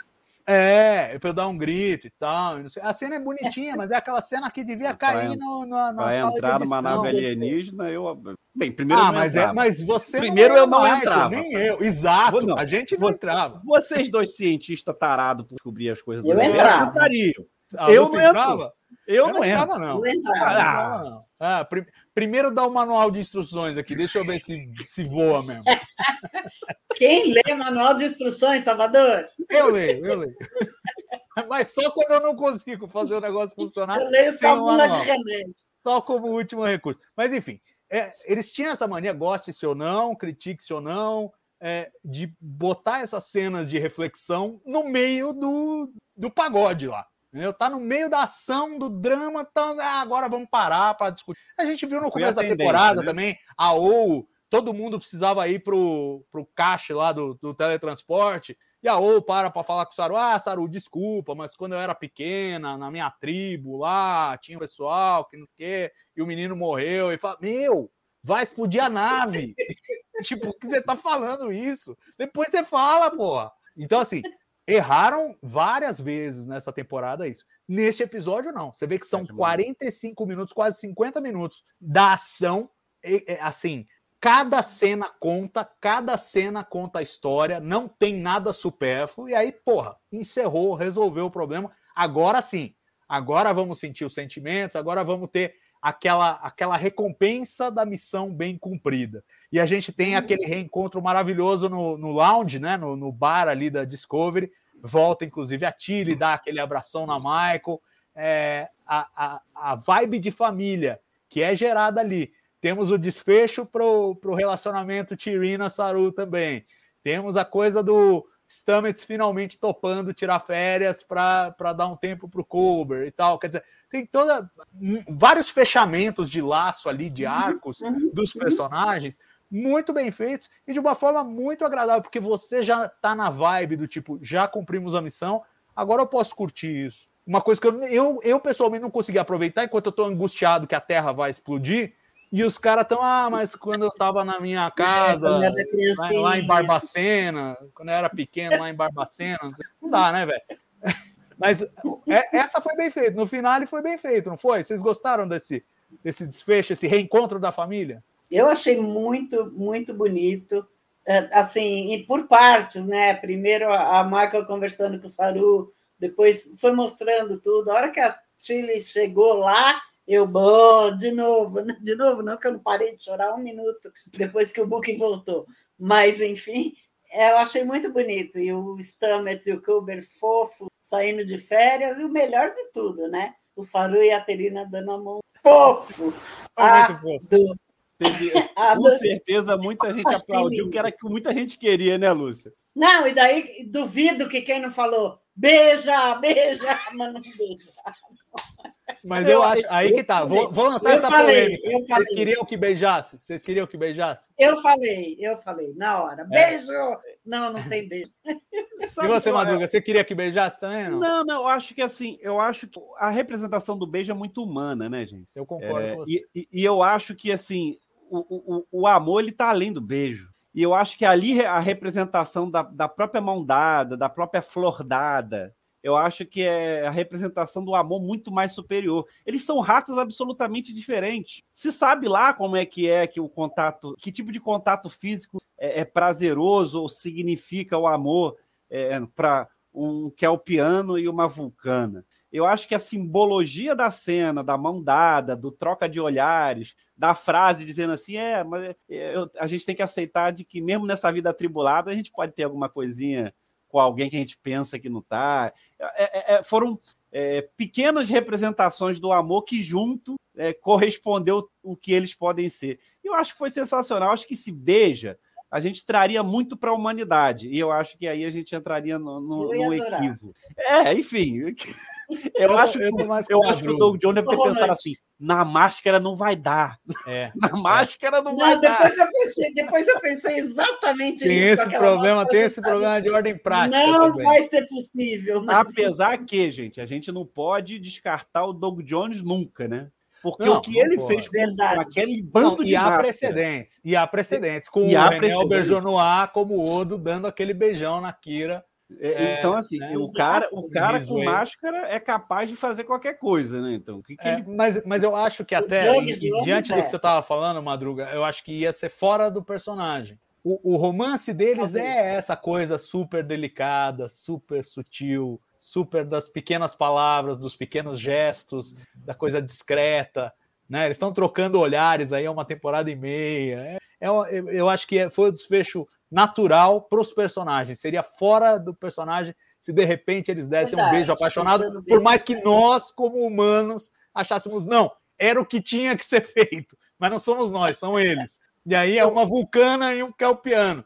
Deixa eles serem. Eu acho que até Verdade. se encostassem as cabeças seria uma coisa. eh, Se a gente quer o contato físico, além das mãos, eu acho que o, o encostar da cabeça dos dois é muito seria também bem simbólico. É, Que é o muito duro é o tanto que o afetuoso, Doug né? Jones ia ter É, que né, porque- né? 1,50m para Doug Jones o Doug é Jones com É. aquela bota desse de tamanho. diferença de altura, né? Ainda tem Mas isso. enfim, né? Foi super bem executado. Acho que a cena deixou É. todo mundo Muito. feliz, ninguém ficou Muito. desconfortável, até porque Salvador- veio no momento certo, né? Mas tem um detalhe, né? Toda essa construção de grande finale, é, tá todo mundo bem e felizes para sempre, deu aquela sensação de final de série, né? A gente, tava, a gente chegou a comentar Deu. sobre isso. né? Deu, Deu. muito sensação de que eles se prepararam para terminar na quarta temporada. Deu. Né? Mas calma, nós já, a vamos, nós já vamos falar disso. Antes disso, eu quero falar só do final. Chegam lá, vão para a Terra tal, e a Terra tá pronto, pronta para entrar para a Federação. Temos a presidente da Terra, e a presidente da Terra é Stacey Abrams, candidata ao Senado da Geórgia, do Partido Democrata. dos Candidato a governador. Unidos. Não é, É, senador. então. Governadora. Não, mas, é, mas ela é senadora, então? Ou ela foi senadora? Tem alguma Ela coisa foi assim. senadora e agora ela é candidata, Candidata a a governadora. governadora da, da Geórgia. Da Geórgia. da Geórgia. Pois é. E claramente ligada a um partido político, né? Nos Estados Unidos. Só tem dois lá grandes, mas é, é um dos dois. E aí eu pergunto para vocês, gente, é, tudo bem, é ativista, é, é tracker acima de tudo. Eu acho que isso é o que conta, né? Porque é, é uma personalidade que é tracker que foi convidada para participar da série. Mas eu queria perguntar para vocês, na real, vocês acham que essa é uma atitude sábia da parte da produção? Obviamente gerou aí repercussões, o Ted Cruz ficou puto, é, um monte de gente comentando, um monte de gente festejando, mas eu quero saber se vocês acham que não cruza uma linha que talvez não devesse ser cruzada. Lúcia? Eu acho que sim, eu acho que ainda mais nos Estados Unidos, que lá a coisa está dividida quase 50 e 50, tá certo? Então você vai agradar 50% e vai desagradar outros 50%, tá? Então, ah, ela é tracker, ela é ativista, ela é maravilhosa, tá? Ela é- mas ela é atual candidata, não sei como que é a regra lá, que será que pode aparecer num, num seriado dessa natureza? É, não Aqui não pode, né? Aqui É, eu não sei quando que é a eleição, tem que mas, dar, mas tem que deveria. dar ao mesmo tempo para os outros candidatos. Aqui tem 11 candidatos, ou 12, sei lá. Olha, a. Isabel tá, tá informando que a Stacey Abrams é ex-deputada. Ela perdeu o Senado para um republicano. E, Tá, e- mas e ela é tem todo um ativismo com a questão de supressão de votos nos Estados Unidos, que é um problema sério, né? É um problema que nós no Brasil não temos obrigatoriedade do voto, mas lá com aquela coisa de registrar e esse não valeu, esse não tem, esse não sei o quê. Mas enfim, foi, foi essa escolha que foi feita. E eu tendo a me alinhar com você, viu, Lúcia? Eu, eu acho assim, É, eu, acho eu- que, eu acho que- E, não, e não só estrategicamente, porque Não, agrada ou desagrada. lugares, fora dos Estados Unidos, ninguém conhece essa mulher. Se você não É, exato. Não, em algum lugar quem é, Não, o Madruga conhece. até me mostrou aí um texto que casou assim lindamente com o negócio. Não sei se você tem aí, Madruga, mas é, é, então. Olha lá, acabou de sair um texto sobre ela aqui, aqui no Brasil esses dias aí. Então, assim, ela Ah, é uma vi. personalidade. É, Eu ela li, é uma eu li. personalidade. Eu acho que esse não é o problema, né? Não é a notoriedade dela nos Estados Unidos ou no exterior. Eu acho que é um pouco. Aí, ó. É, eu li Que isso. revista foi essa, Madruga? É, é, é- é a revista Ela do caderno Glo- É um caderno do Globo. Ah, tá certo. É. Revista Ela do Globo. Ah, do Então, Globo, assim, é. ela tem, ela tem notoriedade, eu acho que ela tem um papel super valoroso nessa questão do ativismo pelo voto nos Estados Unidos, que é uma questão delicada, e, e acho que nem cabe a gente ficar discutindo política americana, porque política americana quem tem que discutir são os americanos. Nós somos brasileiros, a gente discute a política brasileira. A política americana, eles que têm que resolver. Isso é o significado da democracia, da soberania dos povos, cada um é, debate. Então aqui não cabe a nós dizer se ela é boa, se é ruim, se o Partido Democrata é melhor que o Republicano, se A é melhor que B, B é melhor que C. Não, essa não é a discussão. A discussão é: vamos pegar uma série de televisão, uma série de televisão que historicamente sempre agradou a gregos e troianos. É um dos poucos programas que, historicamente, nos Estados Unidos, com a longevidade que tem, não tem uma divisão democratas-republicanos. Tipo, ah, esse é um programa que os democratas gostam, mas os republicanos não. Esse é um programa que os republicanos gostam, mas os democratas não. Star Trek sempre foi abraçado pela maioria. É verdade que de uns anos para cá, nessa nova era de produção, por conta da guerra cultural que a gente vive, há um movimento muito grande de querer criar divisões em tudo, querer criar polarização em tudo.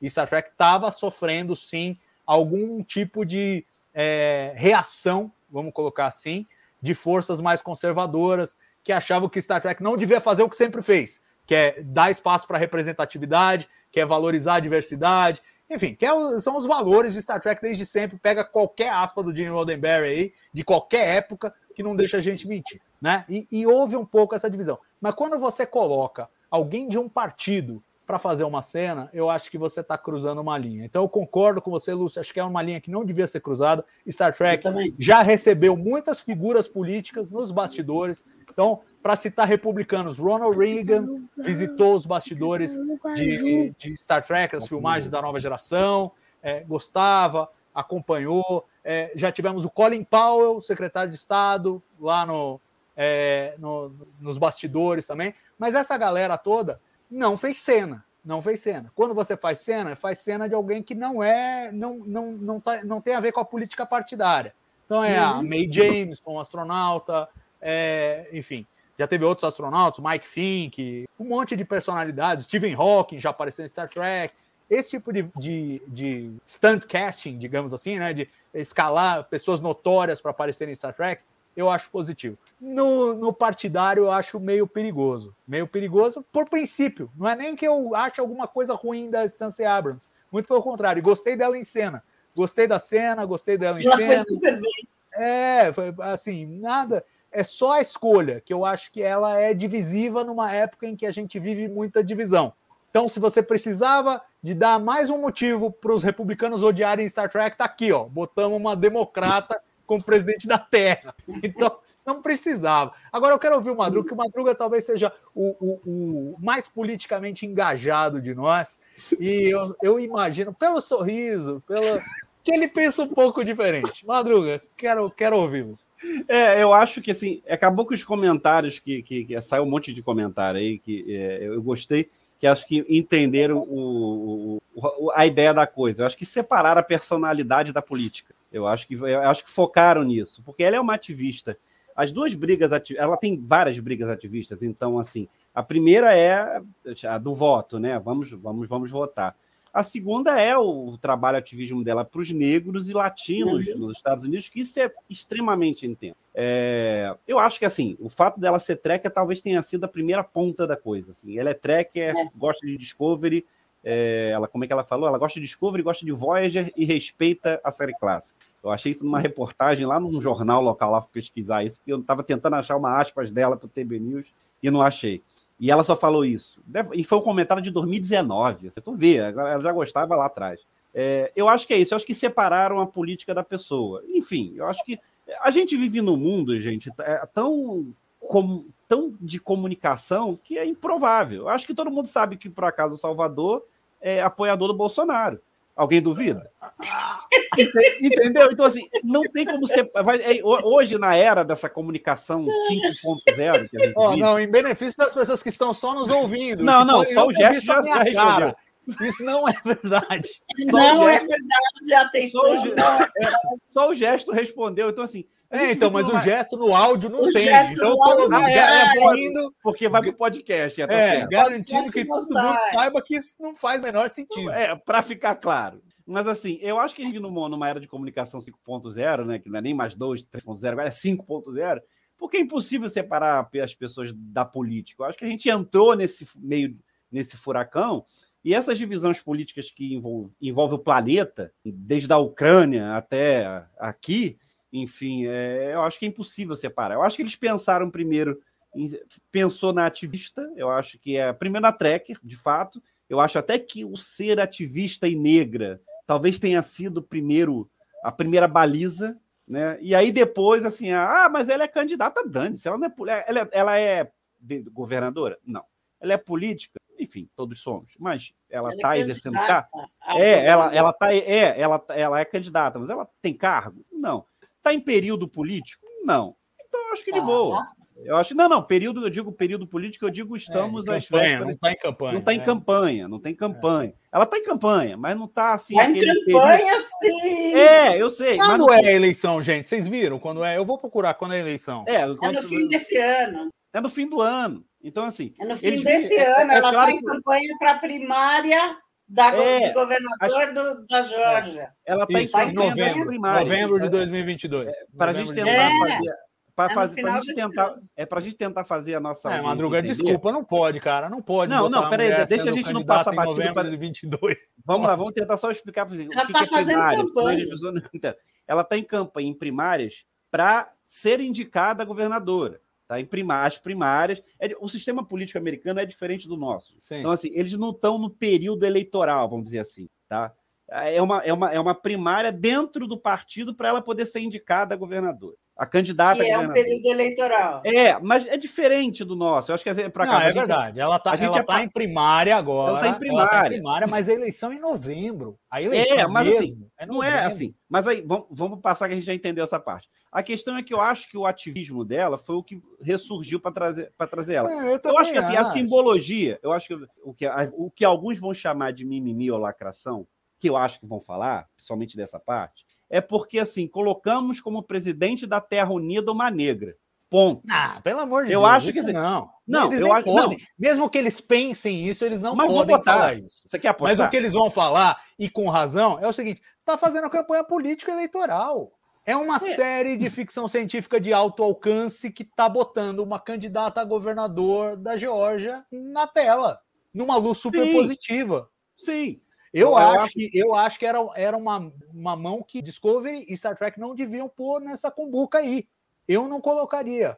Eu, eu escalaria Stacey Abrams para aparecer em qualquer outro momento, menos agora. Agora eu acho que era inoportuno. Por Não, mais. presidente Por da mais, que ela, por mais que ela seja admirável, ela- de novo, nós não estamos, eu não estou fazendo uma crítica à pessoa, que Sim, eu é, simpatizo com as causas, simpatizo com, com as ideias, mas eu acho que uma série de ficção científica que se propõe a ser de alcance geral, e deve assim ser, não pode fazer política partidária, que é o caso aí. Eu, eu, eu não faria, de novo. Cada um. Eu concordo com você, Madruga, quando você diz somos todos políticos, somos todos cidadãos, somos, estamos todos envolvidos nesse caldo, né? É. Mas ao mesmo tempo, Star Trek sempre foi um instrumento de promover entendimento, de promover compreensão, de promover convívio, de promover a, a- né, a infinita diversidade e infinitas combinações, que inclui ideias com as quais a gente não concorda. sim. E aí você tomar uma posição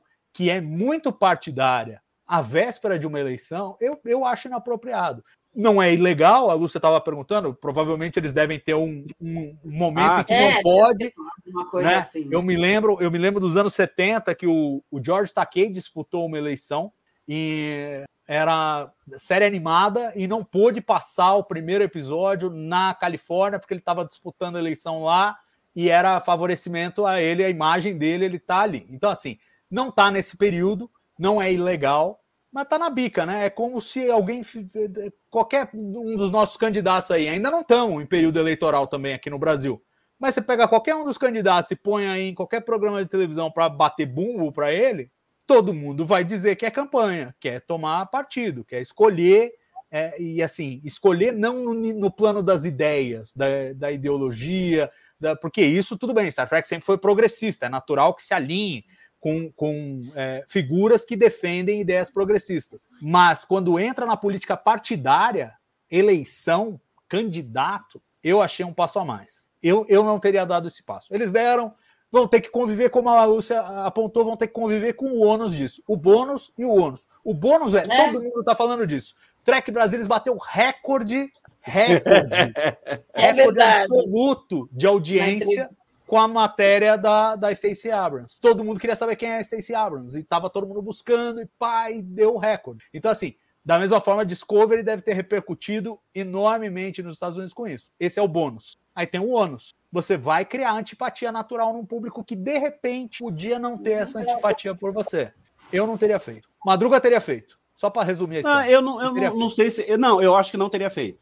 Então todos nós três eu acho, concordamos. Eu acho que eu não teria feito. Eu não vejo o problema estar. Eu acho que eu teria feito. Eu não sei se esse calendário enlouquecido, porque tudo mudou por conta da Covid, se eles é, dimensionaram isso. Porque era para ser.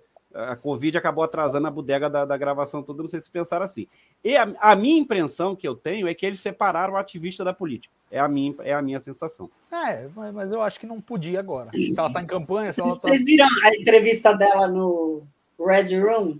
O Cláudio não. Leite não se conforma que eu estou insistindo com isso. Mas, Cláudio, tá no episódio, velho. Eu tô discutindo episódio, cara. A gente não vai discutir? A nossa, a nossa, a nossa assim, plateia assim, tá bem eu dividida. Respeito, eu respeito que você ache maravilhoso. E eu posso achar maravilhoso. Você não sabe o que eu penso pessoalmente. Eu estou falando do ponto de vista da gente tentar criar um convívio melhor, porque é uma coisa que eu falo aqui, falo no Mensageiro Sideral, a gente precisa voltar a dialogar. E dialogar é o que a gente está fazendo, nós né? que concordamos é muito fácil. É o que nós o difícil fazendo. é dialogar com quem discorda. Aí você pega uma candidata e põe ela numa, num programa, qual é a proposta de diálogo que você está fazendo? Não tá. Eu, se eu fosse eles, e se fosse para colocar isso, colocaria uma democrata e um republicano de respeito. Porque há republicanos de respeito. Não é todo mundo bicho papão lá. Tem a turma trampista que é complicada, mas tem, tem uns caras de respeito. Punha um de cada lado, já ficava super simpático, super. Para, de novo, para reforçar a ideia de Star Trek de que nós precisamos dialogar. É isso. Se fosse o Moro. Pô, eu tô só esculachando o Moro também. É. Cara, se fosse o Ciro, eu defenderia. Tá bom assim pra você? Se fosse o Ciro, eu apoiaria. Agora pronto. Tá satisfeito, Cláudio? Não, eu acho que uma boa, é, o Salvador falou. Medida, Tá quase que, que nem nos Estados Unidos, 50% defendendo e 50%. É, o Salvador falou uma coisa certa, que é o que, o que falta para gente voltar a discutir política. Gente, política é bom. Discutir, discutir política é legal. Entendeu? A gente volta lá ao, ao conceito da, da política, da polis grega, que a gente pode estar numa posição de observador e ao mesmo tempo de ação, a gente observar o todo para poder conversar com todos. A política é boa, gente. A gente tem maus, é, mais. É a gente pessoas. entrou, a gente entrou. Entrou no, e, é. não é de hoje, entrou numa espiral que é pela sobrevivência. Eu entendo, eu entendo que precisa haver um, um, movimento, como houve nos Estados Unidos, de votação recorde, porque o risco existencial de o Trump continuar na presidência exigia essa mobilização. Da mesma forma, uhum. aqui nós também temos um governo altamente destrutivo, assassino, que não tem respeito pelas pessoas e precisamos dessa mobilização. Agora, uma vez feita essa mobilização, a gente precisa voltar à civilidade, precisa voltar a conversar, precisa voltar a se entender. É, Nem é que seja para odiar o próximo governo, entendeu? Nem que seja para criticar, para detonar, mas a gente vai precisar fazer essa repactuação da sociedade que está sendo destruída. A alternativa é o século XXI ser o nosso último. Essa é a alternativa. Porque isso está acontecendo, não é no Brasil, não é nos Estados Unidos, é em escala global né? uma escalada do discurso autoritário, uma intolerância cada vez maior de parte a parte, né? Porque quem fica no meio fica esmagado. O cara tava falando do Moro aí, tem o Ciro, tem o pessoal da terceira via que tenta ser nem nem e, e não consegue, fica esmagado. Por quê? Porque nós temos uma eleição que virou plebiscitária, que é assim: você quer o Bolsonaro ou você não quer o Bolsonaro? E aí quem representa não quer o Bolsonaro nesse momento é o Lula, mas é um, é um personagem de ocasião. É um personagem, tem uma história tal, mas é um personagem de ocasião, porque a eleição se tornou plebiscitária. A gente precisa voltar a um ambiente que a gente não faça eleições plebiscitárias. Temos esse, esse Rubicão para atravessar, para manter na temática é, da temporada de Discovery, mas vamos atravessá-lo e aí precisamos retomar o diálogo. Eu acho que a escolha é, da, da, da, série de botar a Stacey Abrams agora foi ruim por causa disso, porque eles já cruzaram esse Rubicão, que foi na última eleição. E agora eles precisavam estar tá reatando laços, reforçando é. essa coisa que o Madruga falou muito bem, de que a política é saudável e, no final das contas, é, a maior parte dos políticos e dos seus grupos, né, dos seus partidos e das suas ideologias, querem o melhor para o país. Só discordam do caminho, mas o objetivo de todos é o mesmo. Se a gente começar a enxergar isso, e está difícil de enxergar nesse momento, porque a gente tem um grupo no poder que realmente não quer o melhor para o país, então aí vira uma coisa plebiscitária mesmo. Mas a partir do momento que a gente tiver isso, aí podemos discutir caminhos e tal. E desculpa, politizei demais. No final, você tem razão. Porque o negócio degringolou. Mas era, era para dizer eu, que eu, acho, eu que, acho que a, a escolha da Stacey Abrams foi, foi ruim. Eu acho que uma, uma, uma, opinião do Fernando Miguel, vou botar na tela. Discovery já é odiado por este público trumpista, tem, tem uma capitã negra, uma família LGBT que mais. Então acho que a relação faz sentido. Gostei da não, lógica. Eu também acho que faz. Eu também Chutaram o pau da faz. barraca. Né? Eu também acho que faz. O problema é o seguinte: a gente precisa resgatar as pessoas que não estão nessa vibe do ódio, mas que embarcaram do outro lado. Uhum. E se a gente ficar reforçando e, e usar a política partidária, é, é, é o caminho para reforçar isso. Porque se o cara foi republicano a vida toda, ele só não é um troglodita que acredita no Steve Bannon e no Trump. Mas ele é republicano a vida toda. E você põe a candidata democrata lá, o cara fica difícil, vira uma barreira intransponível, que não precisava estar tá lá. Porque Star Trek tem que construir pontes e não muros. A série cansou de falar isso, né? E, e, e acho que é o caminho. Não construiu ponte nessa escalação. Foi bonito, foi legal, deu uma puta audiência pro TB, deve ter dado uma puta repercussão para Discovery, mas eu acho que não fez o trabalho social, que é de, que é de trazer todo mundo, de falar somos uma humanidade, que é o que Star Trek sempre buscou, é, buscou fazer. Mas tudo bem, gostei, pessoalmente gostei. O problema meu é, é, da escolha. Agora vamos terminar, vamos fazer os momentos, e aí eu quero falar, é verdade, o pessoal falando, tem que dormir e tal, precisa ir embora. Eu entendo. Mas era episódio final de temporada, vocês também. Não, era esperado. Né, essa, tinha que esperar. É, vamos fazer o seguinte. É, então, o Paulo falou, você tá vendo? Para de mostrar comentário. Madruga, senão eu vou comentar o comentário. É verdade, Star Trek é, é subversivo, é progressista, é, tratou de vários assuntos, mas sempre tratou de uma forma respeitosa. Sempre tratou sem escolher, sem escolher, sem, sem dois ladismos, sem uma coisa pobre. A partir do momento que você traz um candidato de um, de um partido, você está fazendo uma escolha desse tipo, que eu, que eu não faria. Mas enfim, esse foi o arredondamento. Vamos para os momentos, vamos para os momentos e aí perspectivas para a quinta temporada e aí a gente acaba. É, cérebro de Spock para começar.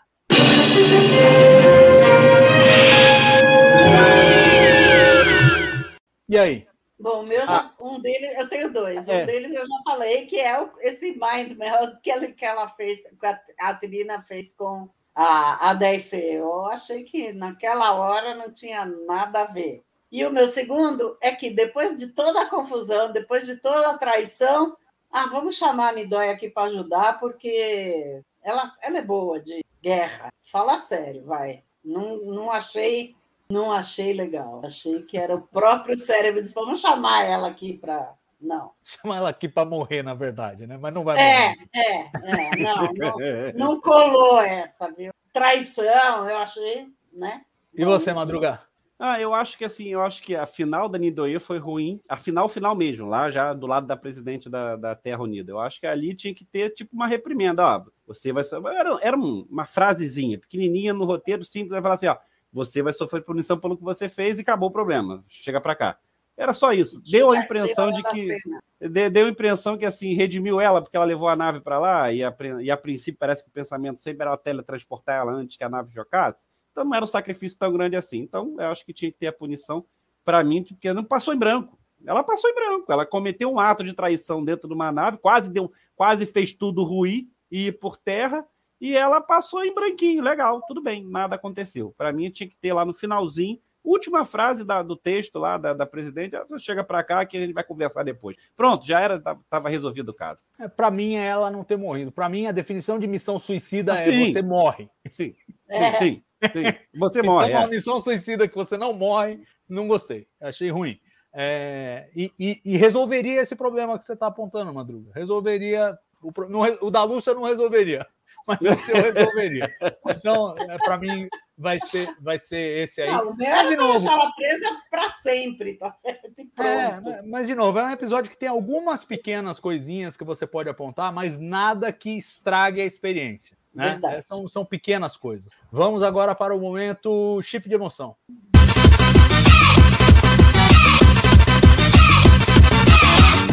E aí, gente? Ai, meu Deus do céu. Aqui- Pode ser lista? Pode ser, pode, é, tem que fazer uma lista. O desafio é escolher um. Fazer uma lista é fácil. Bom, eu, Bom, eu eu vou já- começar. Para mim é a, é a morte do Book. A ressurreição foi potente também. A- até a entrada da Terra na Federação, eu achei que teve, um- teve ali uma. Ainda mais porque a escalada, e aí vou fazer um, um elogio à música do Jeff Russo. A música neste episódio em particular, Ah, muito forte. Chega uma hora que ele usa coral, que é um negócio maravilhoso. A trilha, a trilha sonora à parte já é um espetáculo e te carrega emocionalmente em muitos momentos. E, e aí tem essa lista que o Madruga quer apresentar. Mas eu vou eleger realmente a morte do Book, porque eu acho que além da é, dramaticamente ela ser a coisa certa, ela o, o sucesso do episódio dependia disso e dependia de uma atuação fantástica da Soninha com a Martin Green, difícil que ela entregou. Então, para mim, esse Apostaram, vai né? ser o chip de emoção. Foi uma aposta. né? Foi. Vou deixar a Bom, o meu, se é para escolher um só, o meu foi o momento que a Michael fala: estamos indo para casa e toca a música da série clássica. E a, e a Lúcia "Oh. Para mim foi, sabe? Essa música me pega todas as vezes que toca. Não tem jeito. Para mim, ela, ela me fez chorar. E esse é um golpe baixo, né, Lúcia? E Discovery faz isso direto. Tipo, Direto, ah, tá aqui nesse episódio final, uma porcaria, mas olha a Enterprise no final e olha a música e ah, todo mundo chorando. Eu quase que choro na abertura quando a, Discovery vem e toca aquela música. Toda É. vez, toda vez. Às vezes eu É. tenho que pular a abertura para não chorar. Então, É, não, o- para mim o- foi o esse meu- o- momento. Essa música me pega todas as todas. É, o- eu- o- essa a abertura, a trilha, a abertura da, de Discovery, o meu filho, eu tenho um filho de oito anos autista. Ele adora. Ele canta junto. Ele vai no arco, ah, ele vai cantando junto. E se eu passar, ele reclama. Eu não posso passar, eu tenho que ver a abertura. Eu gosto da abertura também, claro. É, e ele também gosta. E eu, e eu não posso passar porque ele quer. Eu estou ansioso para ver o episódio, somente o último. Ela pula logo a, a- a- abertura, porque eu quero saber o que vai acontecer. Não pude, porque ele queria e ele fica chateado de. É, dito isso, eu acho que a gente tem pontos altos. Da, da- O trato sonoro da, de Discovery não tem o que discutir. O trato sonoro, a trilha sonora, tudo feito sonoro no Discovery é sensacional. O, o- o- Jeff Russo acertar não é uma também não é uma, uma novidade da- das, das tão grandes. A cena para mim emocionante para mim é, e eu fiquei muito dividido entre a morte ou a ressurreição. E eu acho que a, a ressurreição é mais forte. O desenho da cena da ressurreição, porque é inesperado. A morte pra gente, a gente já estava atacando que o, o, o Book era defunto há uns quatro episódios. Então a gente, então, não- então eu acho que aí tirou o peso eu- e a culpa é nossa, né? O Salvador não gosta de especular. A gente especulou sobre a morte do Book, que é uma beleza. E eu acho que o fato da gente ter tanto especulado e esperado a morte dele tirou o peso da cena. Eu acho que a morte do Book talvez não tenha tanto peso quanto a própria cena seguinte da Michael por causa da morte. Por mais que a gente esperasse que o Book ia morrer, vai morrer. A gente já estava cantando a bola há quatro episódios. Quando ele morreu, vai, morreu! Mas a, a- a cena seguinte da Michael superou tudo. A gente nem a gente esperava que seria um peso tão forte para Michael como capitã, porque ela, em ato contínuo ela tinha que retomar tudo e seguir sendo capitã. Seguindo ser capitão, né? Ou seja, ela tinha que tocar a bola, não dava para poder ficar enrolando na morte. Por isso eu acho que a cena da ressurreição ela é muito mais impactante. Acho que a toda a construção da cena, com a trilha, com a surpresa, com a quebra do roteiro que a gente não esperava, para mim a ressurreição é, é, é, alguém alguém falou isso, eu acho acho que foi no TB News. Tem alguém que colocou isso lá. Ele falou assim: o chip de emoção é a ressurreição do, do, do, do book. Não sei quem foi. Não sei se foi a Lu, que a Lu que acompanha muito. Mas alguém chegou e falou assim, já no TB News, comentando lá nos comentários. Porque para mim era a cena, realmente é a cena forte do episódio. E o, e o eu quero ouvir o Salvador. Aqui. Não, o Murilo aqui me entregando, né? Mano, que Salvador só fala que não gosta de especular, mas especula mais que o Wall Street. É verdade, o pior é isso. Murilo, eu não consigo eu evitar. Eu tento, eu tento evitar, mas eu não consigo. E sobre, sobre o chip de emoção, já votei. Votei na morte, na morte do, do Book, mas acho as escolhas de vocês totalmente defensáveis e bonitas, porque realmente é um episódio cheio dessas notas emocionais e todas elas funcionam não tem uma que você fala, puta, essa aqui não, não rolou. E agora vamos então para o último, que é o carimbo do.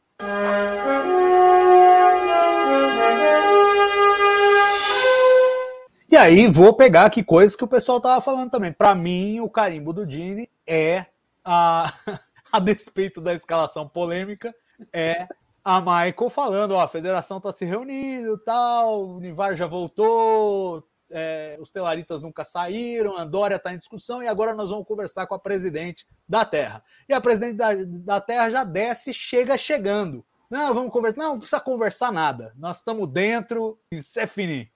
Pô, ali, ali me ganhou. Ali me ganhou. Então, para mim, é, é, de novo, é, Star Trek sempre foi sobre isso. Sempre foi sobre unir, sempre foi sobre encontrar coisas em comum. É o que a gente fez ao longo dessa temporada com a espécie 10C, abrindo uma comunicação com uma criatura que era é, totalmente diferente da gente, mas ao mesmo tempo encontramos coisas em comum, encontramos preocupações, medos, sentimentos em comum para se comunicar com ela. E eu acho que a, a, o retorno da federação às suas origens, com os, planetas fundadores, de volta e a, a, a própria cena final, né, o desfecho da, da temporada, que é aquele zoom out da Terra, com todas as naves, o quartel-general da Federação, tudo ali, aquele zoom out maravilhoso. É, Para mim, é, é, o, é, o, carimbo do Gene, é, é o que Star Trek sempre disse: que nós unidos somos mais fortes, somos mais capazes, e é o único jeito da gente explorar o espaço lá fora é como um só. Vocês. Lúcia. Bom, eu acho que é, toda, toda a, a, construção dessa comunicação com a espécie da IC é um carimbo do Jean. Toda ela é um carimbo do Jean e feito por não só por uma pessoa, mas por várias pessoas, até chamados da ponte para dar pau, e etc, etc. Foi no outro, no outro episódio, mas está valendo. E, do jeito que você falou, o meu carimbo do Jean é o discurso da Hila, da Hila que falou que nós falou para descer, nós somos todos iguais. Todos queremos alegria, liberdade, segurança e igualdade. Eu acho que isso é bem carimbo do dia. Pois é, e é uma coisa que com certeza é republicanos e democratas podem concordar, não é? Exatamente o que você falou. E olha que lá é dividido mesmo desde sempre, né? Lá é. e você, Madruguita? É, é, pergunta primeiro para a nossa enciclopédia de Star Trek. É, a federação já esteve fora da Terra, a sede? Não, só agora. Para mim é o carimbo do Jim. A volta. É, foi... não, eu acho, eu acho. E assim, super efetivo, mas de novo, é um momento efetivo de um episódio que foi largamente, largamente bem executado e me deixa muito feliz, muito feliz mesmo, porque é, Discovery sempre teve uma dificuldade na aterrissagem, né? Faz uma decolagem bacana, voo de cruzeiro tranquilo, de vez em quando dá uma turbulência, tal, não sei o quê. Na hora de aterrissar é que é o, que é o problema. Essa eles aterrissaram lindamente, foi aquele, aquela aterrissagem que você bate palma para o piloto no final. Então eu fiquei, fiquei muito feliz. E aí abre-se o caminho para a gente falar da quinta temporada. Acho que temos que falar um pouco. Três coisas que eu quero pontuar e perguntar para vocês o que vocês acham. Primeiro, redução de 13 para 10 episódios. É bom, é ruim, ajuda, atrapalha. Segundo, é Chile e Book com possivelmente papéis reduzidos. Né? Eles não são personagens regulares. Nessa, nessa é, quarta temporada, a Tilly já não foi um personagem regular, apareceu em poucos episódios. O Book apareceu mais, mas teve um desfecho do tipo: agora você vai fazer trabalho comunitário, você não vai poder estar na Discovery o tempo inteiro, a não ser que eles fazem, façam um salto no tempo do tipo: ah, e aí ele já fez todo o trabalho comunitário e agora está aqui de volta com o gato. é, pode acontecer. Mas ele não tem mais nave, ele, né, ele basicamente vai a reboque da Michael se ele ficar, né? O que eu acho ruim. Então acho que deve ter um papel reduzido também. É, quero saber se é bom ou se é ruim.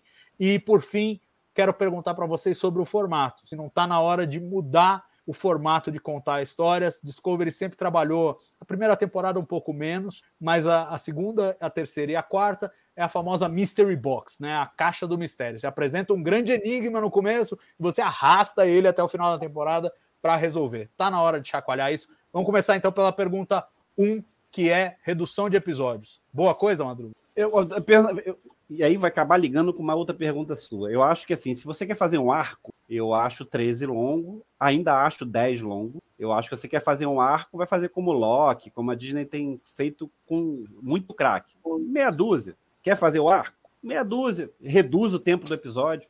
Acho que você pode fazer. Ah, tem vários exemplos aí, 30 minutos. E tem, ó, e outra coisa, tem exemplo dentro da franquia.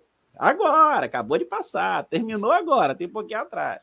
Então, quer fazer o arco? encurta os episódios de tempo e encurta a quantidade para 6, 7. Eu acho que vai dar tipo assim, um filmaço de duas horas e meia contado na, na, no streaming. Eu acho, eu acho que é redução. Mas como eu sei que eles vão fazer arco, eu acho que eh, eles têm pensado nisso, acho, acho que eles deixaram o formato episódico para Strange New World. Acho que é, é para é pra Strange New World. Eu acho que não vão fazer isso com os outros. Eu acho que Discovery vai continuar com arco e acho que 10 é uma redução muito bem-vinda. Lúcio, e você, o que, que, você acha? Eu acho também que eh, eh, dessa vez nós tivemos praticamente 10, porque tem três, como a Nívia falou, melhor definição, né? Três, trilogia filler. Então, acho que 10 episódios é perfeito. Eu só espero que, se fizerem um arco, seja um arco mais leve, sem essa desgraceira que foi a temporada 2, 3 e 4, né? Vai acabar com a galáxia. O destino de tudo, é o destino de tudo, vai acabar com a galáxia. Eu acho que tem que ser uma coisa mais leve. E uma das opiniões que eu li, no, acho que foi no Track Movie, falou: ó, oh, Strange New Worlds não é exclusivo de Strange New Worlds. Então, se eles forem em cada ajudar cada planeta da federação e faz um arco mais leve, eu acho que vai ser perfeito. Eu acho que eles não vão desistir do arco, mas tem que ser um arco mais leve, não pode ser uma desgraceira que vai acabar com a galáxia. Essa é a minha opinião. Não, e eles já conseguiram fazer o arco sendo episódico, né, Salvador? Eles é, conseguiram não, eu, fazer. Eu, eu, acho que já conseguiram, já tiveram mais sucesso, principalmente no começo da primeira temporada. Eu sei que eu, eu não sou maioria de gostar mais da primeira temporada, é. mas. Então, mas... mas eu acho que eles, eles tiveram esse sucesso maior, principalmente antes de entrar no espelho. Depois que entraram no espelho, é. aí virou um pouquinho mais novelesco. Mas eu acho que eu concordo com vocês com tudo que vocês falaram, e eu pessoalmente faria dois arcos de Eu acho que Também. dois arcos de cinco com um cliffhanger no meio para ligar para a segunda para a segunda metade, eu acho que funcionaria e não daria tanto tempo para criar tanta expectativa que aí os caras têm que ser absolutamente geniais para não decepcionar. Eles conseguiram nessa temporada, mas a gente vê pelo histórico que não é sempre que consegue, não é fácil você preencher uma expectativa depois de você criar um negócio por 10, 11, 12, 13 episódios. Então acho que a diminuição é boa, concordo com vocês, e eu faria dois arcos de cinco, já que eu também acho, como vocês, que eles não vão abandonar os arcos. Faltou vocês comentarem de Chile e Book. Vocês acham que realmente vão pegar é, o, o banco de trás nessa, nessa quinta temporada? E vocês acham ainda que a Tilly está sendo guardada aí para uma série da academia ou não? Eu, acho, que a Tilly, eu acho que a Tilly está sendo guardada para uma série da academia sendo, e ela também está fazendo teatro na Broadway, então acho que ela agora não pode participar de todos os episódios. É uma questão da atriz que está com outras ocupações. Ela está fazendo uma peça de teatro na Broadway, tá? E o Book, eu acho que ele, ele vai ficar sem função. Ele não tem mais nave, ele vai ser, que nem você falou, o namorado da capitão. Então, uh, eu acho que vai ser saudável ele tá lá, põe do, do, dois minutinhos eles falando com, uh, com holograma, qualquer coisa, e uh, vai ser saudável se ele não ficar o tempo inteiro na nave em todos os episódios. Vai ser bom demais. É, ou se ficar, eu acho que ainda assim ele vem a reboque, porque ele vai ser, ele não pode ser protagonista. A Michael não, vai começar é. a escalar um cara que não é da tripulação, que tem toda essa bagagem depois de tudo que aconteceu na quarta temporada, vai ficar escalando para grupo avançado, não seria nem profissional. Agora, se ele vier como tipo a Keiko O'Brien, né? Vem ali, aparece de vez em quando, tem o um relacionamento, como que eles estão vivendo é, e tal. Aí pode ser. Mas do jeito que eles deram o adeus dos dois personagens, nesse que não foi um adeus propriamente dito, foi, né? É, nos, nos, nos, desencontramos 100 vezes para nos reencontrar e desencontrar mais 100 vezes e tal, aquela história toda de Queijan lá. É, dá a entender que, tipo, ó, agora a gente se vê de vez em quando, não vai ser não vai ser uma coisa do tipo eu moro com você e vou estar em todos os episódios e me coloca aí no grupo avançado porque a nave é minha, eu decido o que eu faço. Foi o que ele fez na temporada é 4. Madruga, você está apostando na série da academia? Ah, não, isso para mim é favas contadas. Isso aí é Mas com a Chile no século não, é, é, esse é o problema. Eu não acho que é na, na, na fase da Chile, cara. Eu, eu tô muito desconfiado de que essa série da academia vai ser lá atrás. Não sei. Eu tô achando que é tempo de picar. Eu tenho, a minha aposta é que a academia vai ser tempo de picar. É a saída de picar, e é, eu acho que é, que é a academia. Então eu, eu, eu, eu, eu tenho tendência de acreditar nisso. E acho que a Tilly não vai ser aproveitada. É o que a Lúcia falou, e aí a Broadway, quando começa a ocupar muito artista, e a gente está falando em grana, né? É, acho que não, não vai rolar. Uma coisa importante, só voltando num tema anterior, é que a redução de Discovery para 10 episódios não é desmérito, não, tá, gente? Tem alguém, tem alguns não, achando aí que a, a, redução é desmérito. Não, não, é tendência, tá? Não. Já viu em Picar, Strange New World, então assim, Discovery só tá baixando para 10 porque é tendência, tá? Então, só isso. Eu acho que assim, eu vou reforçando, eu acho que a academia é no tempo de picar. Tá. Não, eu, eu sou agnóstico com relação a isso, eu não faço ideia. Eu achava, eu tinha convicção com a RAF, não sei. É, eu tinha convicção de que ia ser com a Chile, porque o setup do começo da, da, quarta temporada parecia muito óbvio. Aí, de repente, eles trouxeram a academia no Picard também, com a RAF, com o Elnor. Aí eu falei, agora pode ser em qualquer lugar.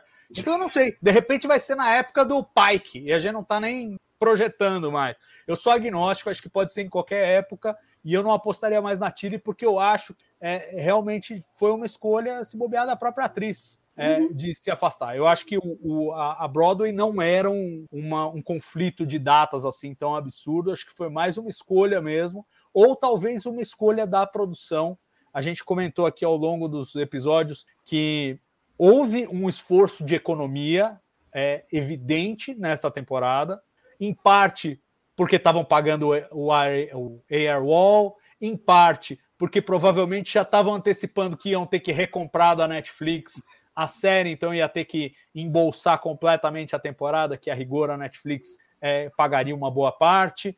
É, e por tudo isso foi uma temporada mais econômica. Podem ter economizado também no elenco. Tipo, não precisamos dessa personagem em tantos episódios, vamos botar você aqui de canto. Possivelmente vendendo até o canto da sereia para a atriz, falando: olha, é... e depois vai ter a série da academia, quem sabe e tal, e não sei o quê que é o, é o charminho que eles fazem, né? Quando também é, contrataram o Anson Mount, o Ethan Peck e a Rebecca Romaine para fazer os, os, três personagens clássicos lá no segundo ano de Discovery. Falei, não, calma aí, toma mais uma, não vai embora, tá cedo ainda, senta aí e, e faz aqui esses short tracks. A gente tá pensando numa série mais adiante e tal. E aí saiu no final a série. Então acho que podem ter jogado esse papo com a, com a Mary Wiseman, ou pode ter sido uma opção da atriz de sair. Com relação ao que o Madruga comentou também sobre é, o, o, que, que, o que significa reduzir de 13 para 10, é bem o que ele falou. Não é demérito e também não é mérito. É tendência. É assim: a preferência sempre foi menos episódios do que 13. O Brian Fuller, quando dava entrevista na pré-produção da primeira temporada de Star Trek Discovery, falava: o contrato diz 13, eu achava melhor ser menos. A essa altura, eles têm uma experiência vasta com séries que têm menos episódios por temporada. Estavam presos contratualmente com a Netflix, que exigia 13 pelo menos por temporada. E agora não tem mais esse contrato com a Netflix, o que permite que eles façam esse reajuste. Eu acho mais saudável, até porque é, permite balancear melhor o orçamento e você não ter que fazer episódios tão econômicos como a gente viu nessa quarta temporada. Então você pode gastar mais em menos episódios, ter mais valores de produção e acabar com um produto mais bem acabado. Eu acho que é só boa notícia, mas não é nem mérito nem demérito, é uma escolha. É, Loki não tem seis episódios porque a Disney não acreditava no Loki da Marvel. for God's sake. É claro que acreditava para burro. É, é por design que tem seis episódios, né? O Capitão América lá, o, o Gavião Arqueiro, né? tem seis episódios porque os caras acreditam no produto, mas acho que o melhor formato é esse. E a Disney realmente está puxando a fila nesses acertos de duração de episódios e duração das temporadas. Então acho que Star Trek tem que aprender um pouco disso, claro, fazendo a sua própria fórmula. Eu acho que uma coisa é filme de super-herói, que é muito difícil você esticar para 10 episódios, que dirá para 13. Eu me lembro as temporadas do Demolidor, é, Jessica Jones, etc., na Netflix, que tinham 10 episódios. De vez em quando tinha os fillers ali, e era aquela trama que nunca acabava, porque precisava esticar nos 10 episódios. Então, na Disney, os caras já é, ajustaram isso de forma mais adequada. Para Star Trek, que é um produto televisivo, tem uma tradição maior de, de, dessa sequência de episódios, eu acho que pode ir a 10 numa boa. 13 já estava ficando claro que era demais. Era demais, estava fora, tava, tava fora do, do, do, modelo da época. Então acho que agora 10 reajusta, mas ninguém vai ficar triste, certo, pessoal? Porque é Star Trek inédito toda semana. A gente acabou de acabar agora uma revisão, um review de dois episódios, dois TBs ao vivo seguidos. Semana que vem tem mais, porque tem o quarto episódio da terceira, da segunda temporada de Star Trek Picard. Então, voltamos na semana que vem. Queria agradecer ao Madruga, à Lúcia. Obrigado, pessoal, e obrigado a você que nos acompanhou aí até às 23 horas e 27 minutos para bater esse longo papo sobre o episódio final da quarta temporada de Star Trek Discovery, que deve voltar à produção em junho e deve entregar mais uma temporada no ano que vem. Mas tem muito Star Trek antes disso, hein? Olha, é o final de Picard e a estreia de Strange New Worlds vindo aí em maio. Muita ansiedade. Um grande abraço para vocês e até semana que vem. Tchau!